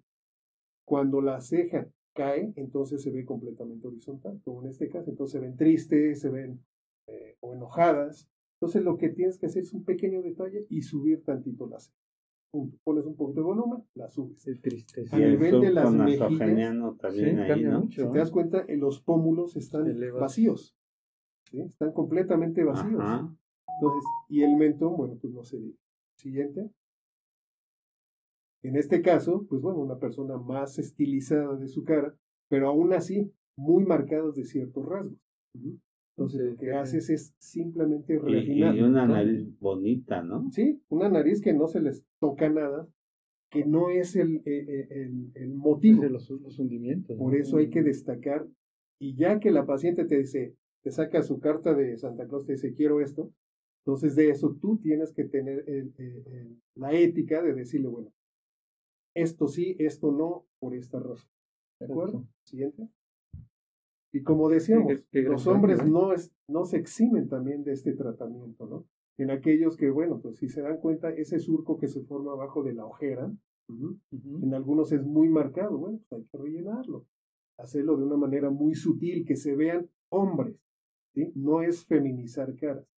Claro. Si se dan cuenta, las líneas de marioneta. yo recuerdo mucho de un gran cirujano plástico que decía que en el hombre no debe estar tan, tan perfecto porque pierde la masculinidad, ¿no? Y otra pregunta que hace Carla aquí, que con, con cuál se pierde la sensibilidad, con el Botox y con el ácido hialurónico. Creo que con el Botox se pierde sensibilidad. Mm, o- No, con ninguno de los dos se debería perder la sensibilidad. Ok. Cuando se inflama el tejido, se pierde cierta sensibilidad. Cuando pierde la sensibilidad, no es precisamente por los productos. Es o por algo añadido, Exacto. algo que ya tenían, pero nunca se lo habían notado hasta el momento que lo, que, que lo invades tú, vamos, que tú lo tocas. Tú puedes todo. inyectarles, no sé, le inyectas la frente, pero nunca se ha dado cuenta que esa parte no la siente.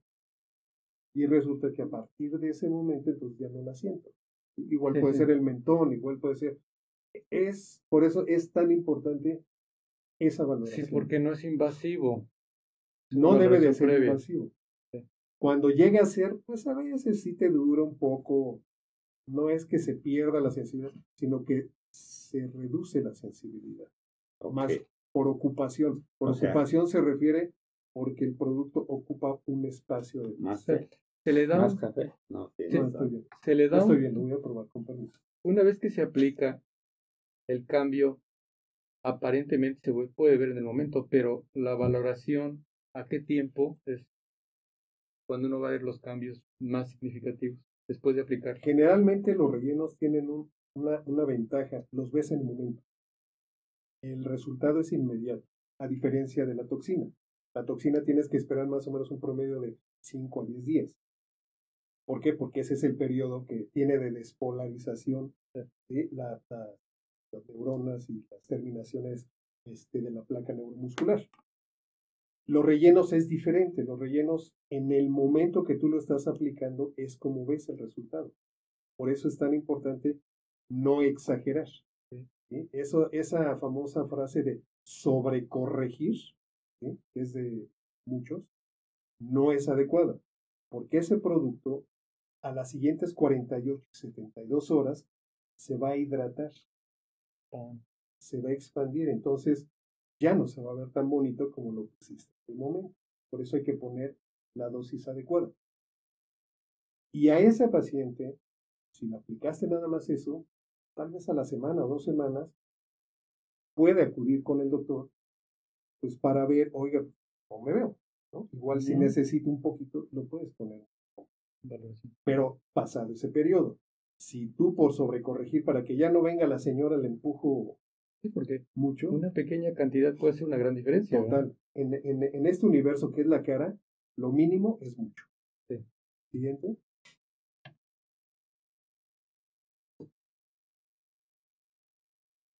Y aquí es la vista del anterior paciente, pero ahora de frente.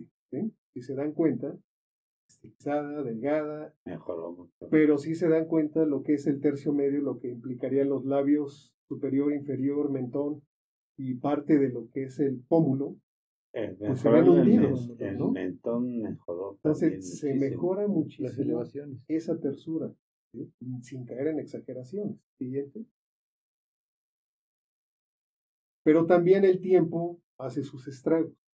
Esta foto secuencial de esta paciente que aquí se muestra, pues bueno, de niña y de adulta joven, pues no es tan notorio, pero sin embargo ya empiezan a verse cambios. Y cuando llega a una adultez mayor, pues obviamente el cambio es dramático, como en todos nosotros. Sí. ¿Y a qué es este que causa esto? Los huesos también se degeneran. Los huesos pierden fuerza, pierden estructura. Y entonces todo lo que son las órbitas se expanden, los pómulos se aplanan, lo- el maxilar también se aplana, el mentón, la mandíbula. Y como se ejemplifica esquemáticamente, los de rojo pues es la fuerza muscular y el azul es la, la resistencia de los tejidos, en este caso el tejido óseo. Cuando hay un equilibrio, pues no se nota tanto. Pero cuando llegas a una etapa donde los músculos son permanentes Sí. o atróficos, Ahorita que sea, que, que mencionas, Martín, eso sí se ve la cara al final de esa parte de su vida más alargada. y plana, completamente plana. Siguiente. Y entonces, bueno, pues aquí podemos verles una foto muy joven y pues más actual. Y ahí ves todos los cambios. Obviamente, insisto, los rellenos no son, eh, vamos, no son en lugar de una cirugía. No, pueden usarse antes. Puede llegar el periodo de la cirugía e inclusive les va a ir mejor porque es un tejido que ha ido preparándose con el tiempo. Y después de la cirugía, seguir con este tratamiento como si fuera de mantenimiento. Pero no quiere ah, decir que por los rellenos ya no me voy a operar. Es imposible. Pregunta que si hay una edad límite para los pues rellenos. Pues edad límite más bien es expectativas límite. Ok. y también criterio médico, digo, si llega alguien, meses que me quiero ver como de 20 años, mm, no podemos asegurar la edad. Mejoras los tejidos, pero nada más. Sí, por ejemplo, si una persona... O, si hay demasiada flacidez, pues ya no, tampoco. Recurres a una cirugía si es que las condiciones son aptas para que se Retrasas la cirugía además, porque en ciertos tiempos, cuando se utilizaba demasiado técnicas quirúrgicas, eh, se repetían constantemente las técnicas quirúrgicas y eso traía como consecuencia que hubiese cambios, a veces más de deformación que conformación de la estructura, ¿verdad? Mira, haciendo un poco eco a lo que mencionas, tienes toda la razón. Pero tiene más que ver con las técnicas que se usaban. Antiguamente, bueno, como todos los comienzos, se manejaba más el, el manejo de la piel. Era jalar la piel. La piel finalmente es nuestra ropa, soporta todo el resto de los tejidos, los músculos y todo lo demás que hemos venido mencionando. Si tú manejas la pura piel, el primer mes se va a ver espectacular, pero al siguiente mes va a regresar igual. Con los años, nos hemos dado cuenta que el manejo de las estructuras internas es lo importante, porque finalmente lo que pesa son los músculos.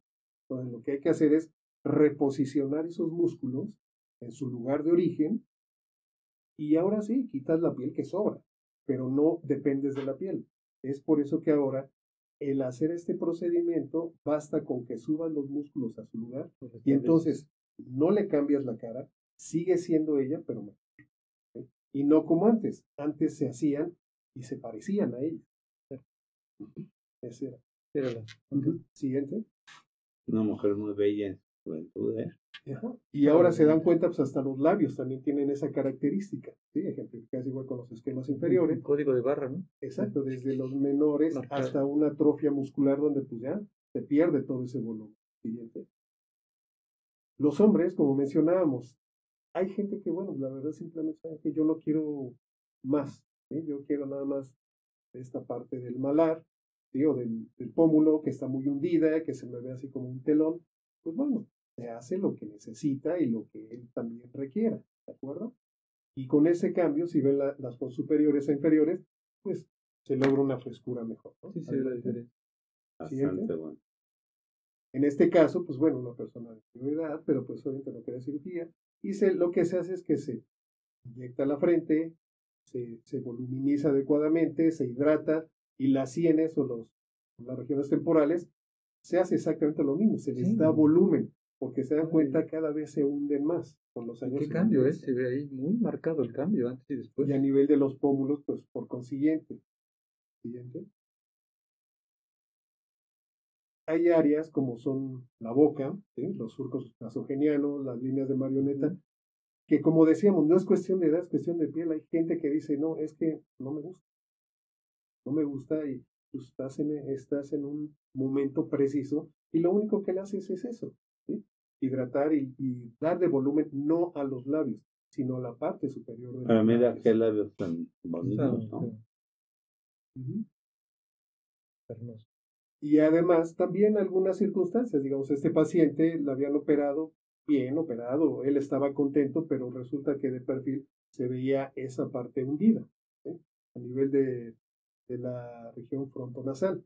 Pues bueno, no hay problema, se puede voluminizar, como ahí lo esquematizo de esa manera, y bueno, tenemos ese resultado. ¿no? Mucho mejor. Se le vuelve, nada más. Hay que hacer, a los pacientes hay que hacerle lo que necesitan. No es, aquí no es buffet. ¿me entiendes? ¿Siguiente? Exacto. No es a la carta. Exacto, sí. y obvio, pues hay que entender que los labios, no a todos, no todos tenemos los labios iguales. Entonces, ese pequeño, esa sutileza pequeña que le hagas a una estructura como es el mentón, el, el surco inferior del labio y el labio, puedes tener esos resultados.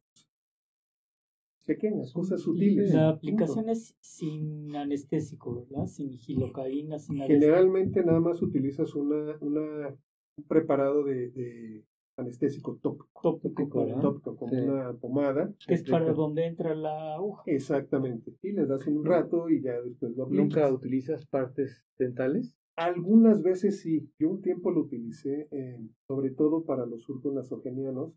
Este, bloqueaba lo que eran los nervios a nivel de los incisivos. Mm. Pero mm, ahí venía el problema. No sabías en qué momento, no sentías o por, la anestesia o por lo que lesionaste. Entonces dejé de hacer. Enmascarado.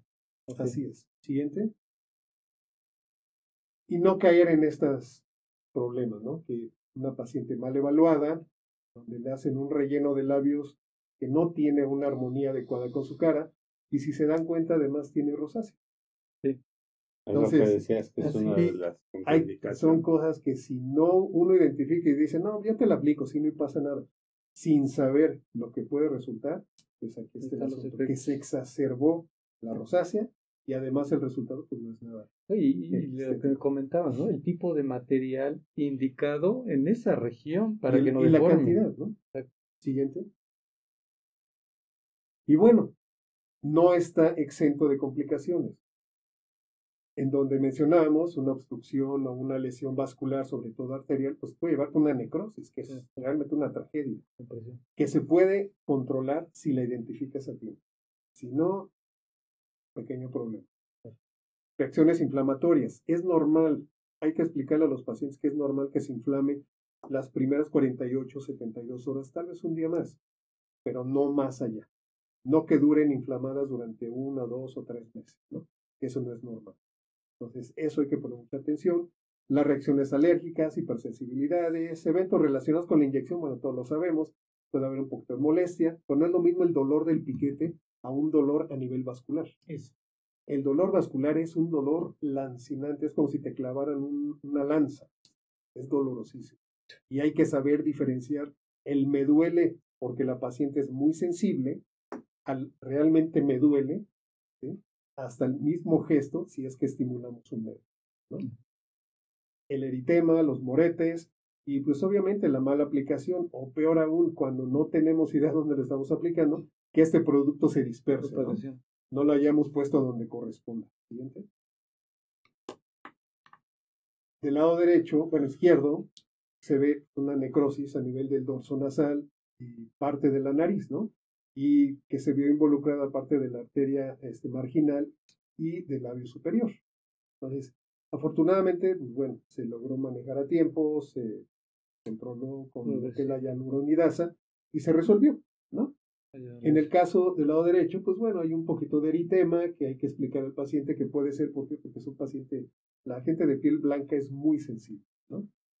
Y en la parte inferior, bueno, pues imagínense un morete con cambio de coloración, que invade inclusive hasta la encía. Lo que te está hablando es que toda esa arteria o ese trayecto de, vasos se vieron involucrados. Falta isquemia. Claro, puede inclusive perder hasta las piezas dentarias.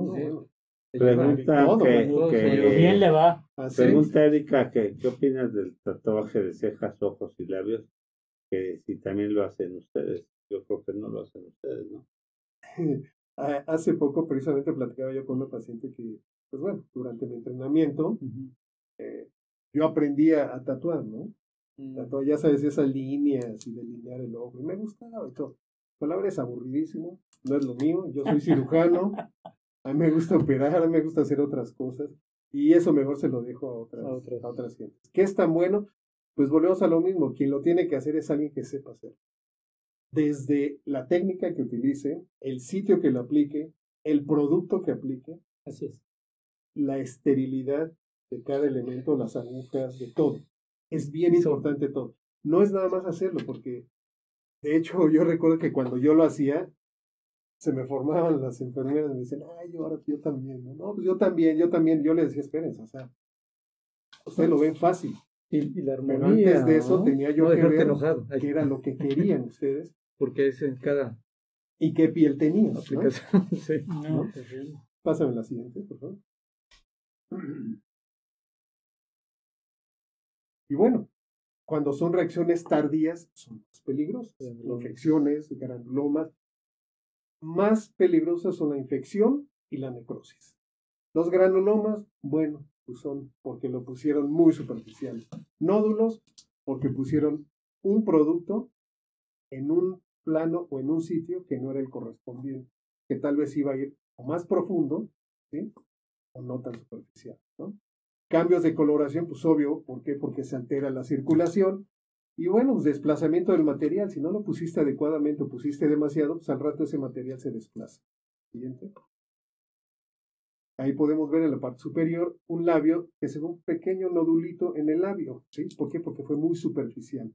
En la parte superior derecha, una persona que en la mejilla pues tiene nódulos porque seguramente el producto que se puso fue de gran volumen, pero muy superficial. Abajo vemos una infección, un cúmulo de, material obviamente que se ha infectado y pues hay que drenarlo, digo, no le va a pasar nada al paciente, pero, bueno, sí le puede pasar si no se lo hace, pero hay que drenarlo, pero ya le está sumando algo que él no esperaba. ¿no? Y en la parte inferior, otro que, en el cual se extruye el producto porque se fue muy profundo hasta la mucosa. ¿no? Y ese siempre se lo va a estar sintiendo el paciente. Siguiente entender, hay áreas que si no conoces la anatomía, no, no lo hagas porque no es lo que a ti te corresponde hacer. Déjalo a la persona que está capacitada, que es profesional. La siguiente. O no olvidemos que la cara no solamente es piel, abajo tenemos otras estructuras que son grasa, músculos, hasta el hueso. Como ahí lo representamos. Siguiente. Y, volvemos a lo mismo, las simetrías, no toda la gente es simétrica, pero hay que entender que cada cara es muy individual, cada quien tiene más, más menos algo. Siguiente. En todo eso que está ahí eh, eh, esquematizado, todo ese árbol de venas, arterias, nervios, músculos, huesos, tendones, eh, cartílagos, todo eso en conjunto hace hincapié a lo que dice en el centro. Estas son las razones por la cual solo un profesional experimentado debe de inyectar tu cara. Nada más por ese enramado de, estructura. Si no lo hace alguien que sabe... Eh, Martín, me, llama la atención ahorita esta parte de las complicaciones. Sabemos que todo esto se hace por consentimiento informado, si no, no se hace, lógico, y en manos expertas. Pero qué grado de, porcentaje de complicaciones, aún así, en manos expertas, en porcentaje se llegan a encontrar. Es un poco difícil, te lo voy a decir, que, tú puedas decir, pero yo diría que el porcentaje es cada vez más bajo cuando primero se sabe el producto, se sabe dónde aplicar y la experiencia que tienes para aplicar. Y obviamente el porcentaje siempre va. Tienes que estar concentrado en lo que estás haciendo. A un quirúrgico no se le puede escapar un detalle. A una persona que es quirúrgica no se le escapa un detalle. Así como a un internista no se le escapa el milímetro o el microgramo de la dosis. No es, eh, vamos, puedes encontrarte alguna sorpresa porque las variantes estructurales son pero mientras menos este, hagas de lo que piensas es mejor. Hay algo que yo aprendí de uno, de un doctor con el que estuve asociado muchos años, estoy asociado muchos años, que él me decía, pinta menos de lo que vas a hacer y corta menos de lo que pinta. Mm. así de sencillo. O sea, no puedes dar un espacio al error. Y si surge, lo resuelves, porque también para eso estás preparado. Siguiente. Y bueno, siempre pues hay pacientes que tienen el deseo, pero pues ¿a dónde acudo? No, no vayas con él porque es carísimo, ¿no? No, la persona no es carísima.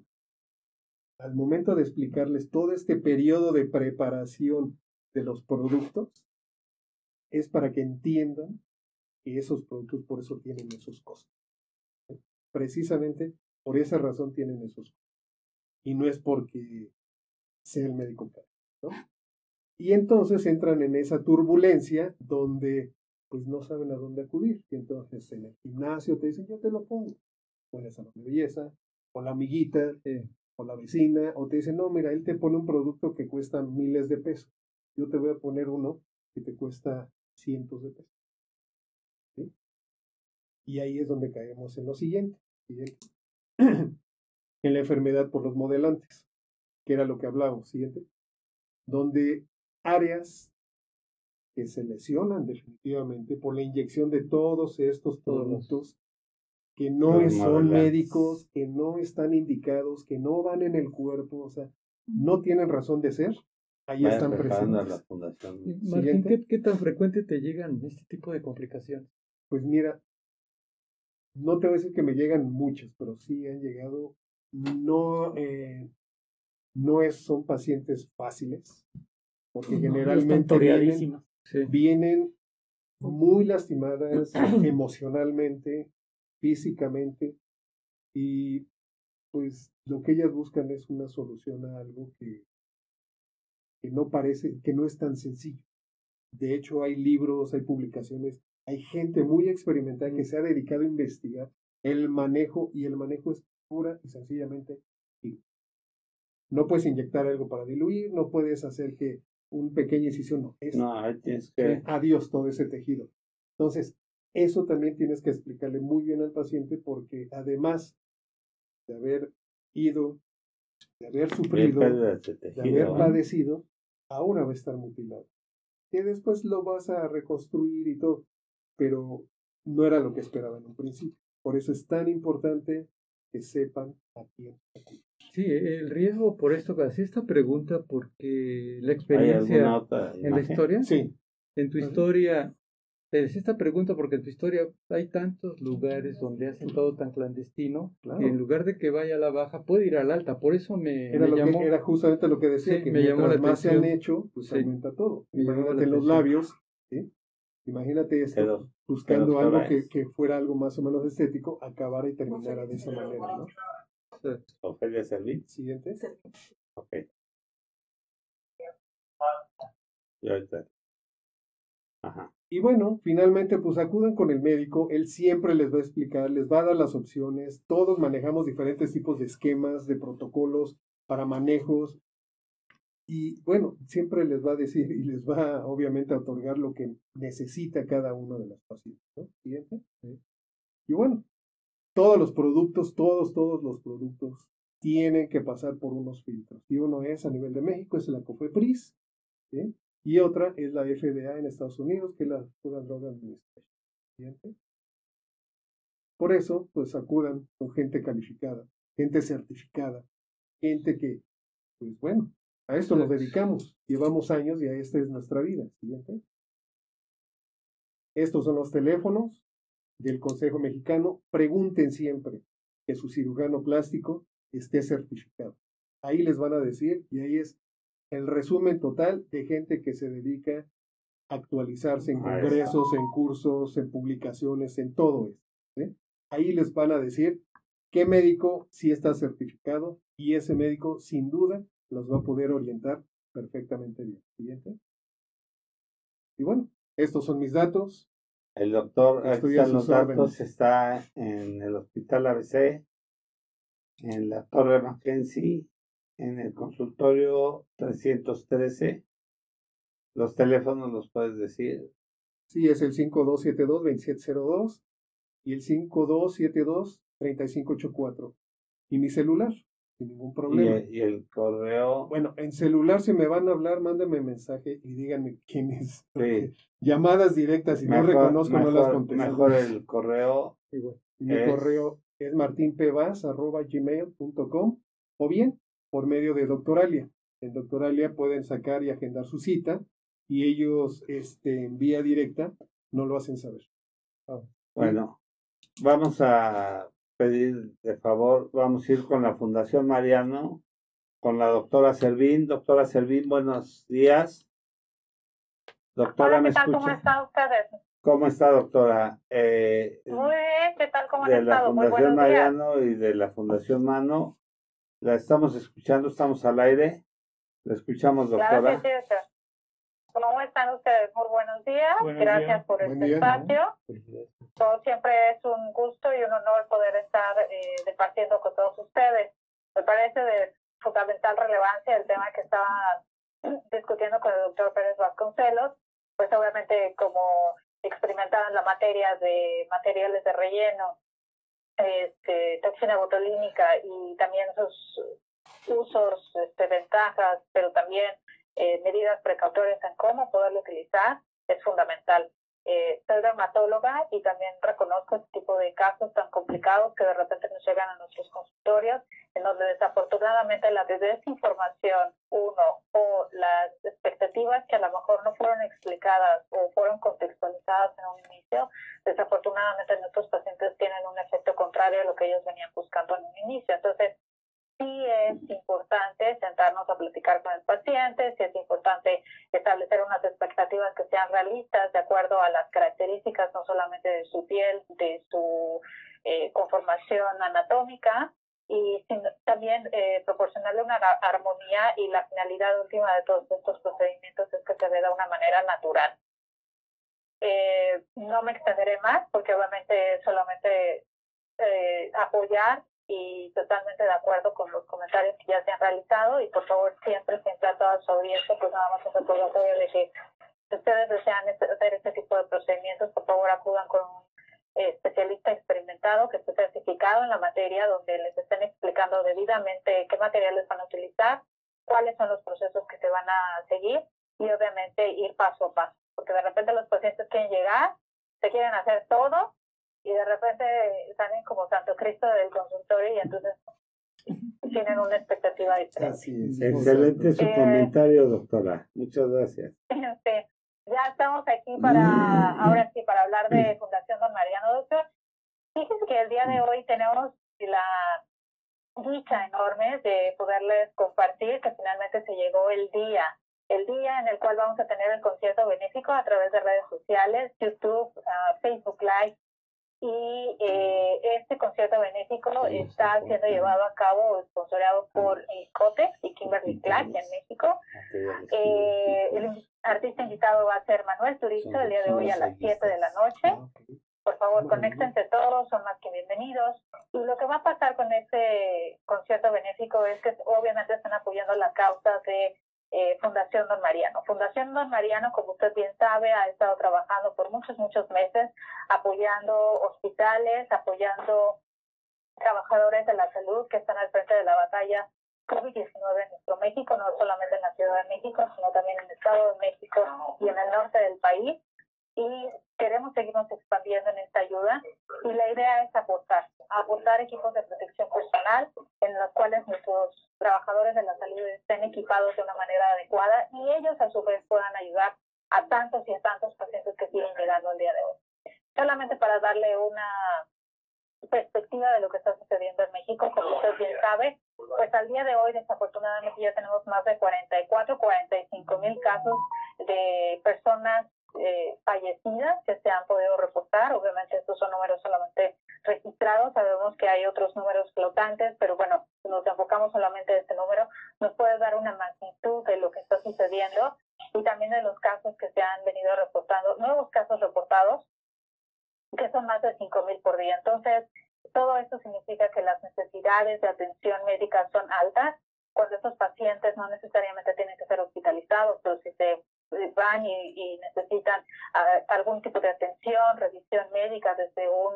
eh, centro de salud, eh, posteriormente un hospital de diferentes niveles o un eh, centro de alta especialidad. Todos esos pacientes necesitan llegar con una atención médica en la cual pues obviamente se le da la bienvenida al paciente, puede ser que se quede o no en el centro hospitalario, pero al final del día el hecho de que desde la persona que le da la bienvenida eh, puede ser la persona de seguridad, puede ser la persona de administración, etcétera. Todos ellos también necesitan protección. Adicionalmente, obviamente, nuestros colegas médicos, las enfermeras, personal eh, de camilleros, de laboratorio, etcétera. Entonces, todas estas necesidades siguen incrementando el día de hoy. Creo que la necesidad eh, va a continuar desafortunadamente.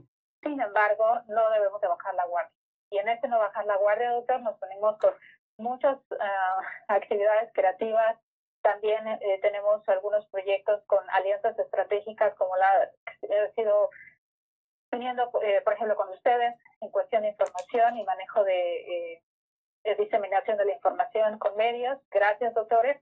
Pero también tenemos estas compañías con campañas de responsabilidad social que es Quédate en casa con causa eh, de Cotex y ellos justamente pues nos apoyan con este concierto benéfico. Obviamente todas sus aportaciones de las personas que puedan estar interesadas son más que bienvenidas.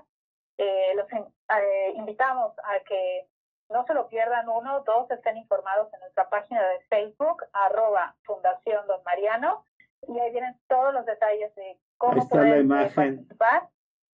Está la imagen ahorita en pantalla del concierto y, eh, y desde luego todas sus, ah, eh, aportaciones son más que bienvenidas. Pueden ser en especie, pueden ser en metálico, pero al final del día, por favor, no se lo pierdan. Eh, se van a pasar un rato agradable. Es un chico muy, muy, muy uh, apasionado por lo que hace. es Manuel Turizo es una es un artista muy prometedor, joven de 20 años, que ya fue nominado a los premios Grammy Latinos el año pasado.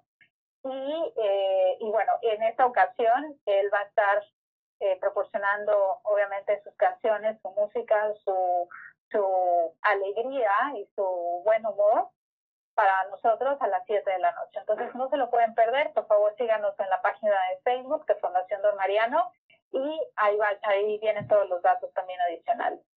Muchísimas gracias, doctor. Desde luego los tendremos al tanto de lo que podamos lograr con estas, con estas donaciones para seguir apoyando a más de 30 hospitales en nuestro país que están al frente de la batalla, porque Fundación Don Mariano y de tu mano seguramente saldremos adelante. Gracias. Doctora, ¿tiene un aproximado de cuántos equipos ya han donado? Uh, para alrededor del, de los, de los hospitales, ¿Cuántos equipos? Ah, perdón, ¿cuántos equipos? Sí, al día de hoy hemos donado más de, eh, ya casi ya donamos 1.500 caretas de eh, protección personal, que son caretas, como usted sabe, de reuso que pueden durar de entre seis meses a un año, dependiendo de la duración. Entonces podemos eh, hacer un número redondo de que son 1.500 caretas, son 1.500 profesionales eh, que han sido beneficiados con esto a través de 30 hospitales en el país y equipos. Y que todos ellos son, y que todos ellos son, este, que todos ellos son ah, hospitales públicos, muy importante.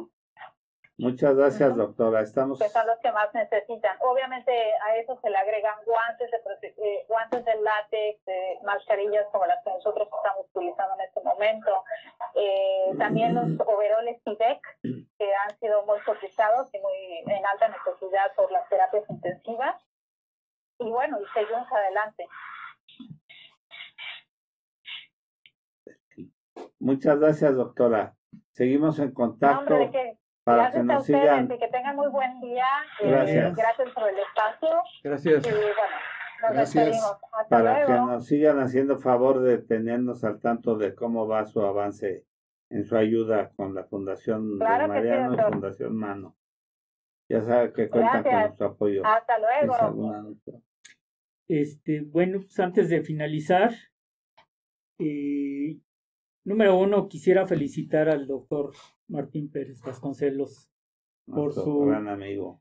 Por su muy, muy, muy buena participación con nosotros. De veras, Martín, es un gusto y un placer tenerte, aquí. Este, que nos hablaste sobre los rellenos faciales y además otras cosas, no nada más los rellenos. Y este, no hay que olvidarnos que, que, no es malo alimentar la autoestima, ¿no?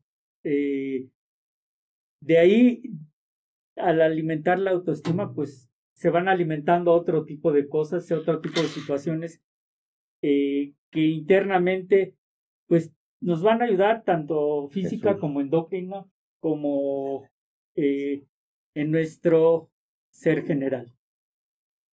Eh, bueno, pues este, eh, recordarles a todos los ginecólogos que nos están escuchando y, eh, y, a toda la audiencia que le puede decir a su, a su ginecólogo que el día 20 de mayo va a ser el congreso en Acapulco y vamos a, a festejar los 50 años del colegio eh, de ginecólogos y obstetras, profesor doctor Alfonso Álvarez Bravo, del cual pues me honra ser presidente.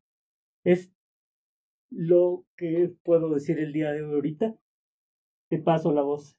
Muchas gracias. Pues muchas gracias Martín. Gracias. Esperamos que vuelvas a estar con nosotros. Próximamente hay tantas cosas de qué hablar. Muchísimo. Nos gustaría que hablaras de, de plasías, o sea, de prótesis de mama, de plasías abdominales, de otras cosas que, que también este, hay que hacer, de muchas cosas que, que pregunta la gente frecuentemente, complicaciones que hay, ¿verdad? Y tu presentación por demás magnífica. Sí, felicidades, este, Y gracias por volver a estar con nosotros. ¿Qué te parece este nuevo foro que, que nos han hecho favor de, de eh, aceptarnos aquí en la Asociación de Ginecobstetricia? Y no me queda más que agradecer a mis compañeros, al doctor Fernando Castillo, al doctor Jaime Clayman, y a nuestros productores, a Sai, a Jesús y a nuestro apoyo técnico, eh, a nuestro apoyo soporte a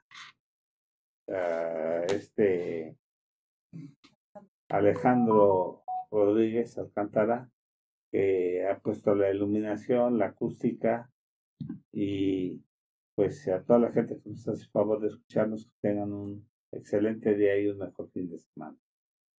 Gracias. Muchas gracias. Muchas gracias. Gracias. Gracias, Nuevamente Martín. gracias por la invitación. Gracias. Doctor Clemente, Encantado. gracias. Gracias.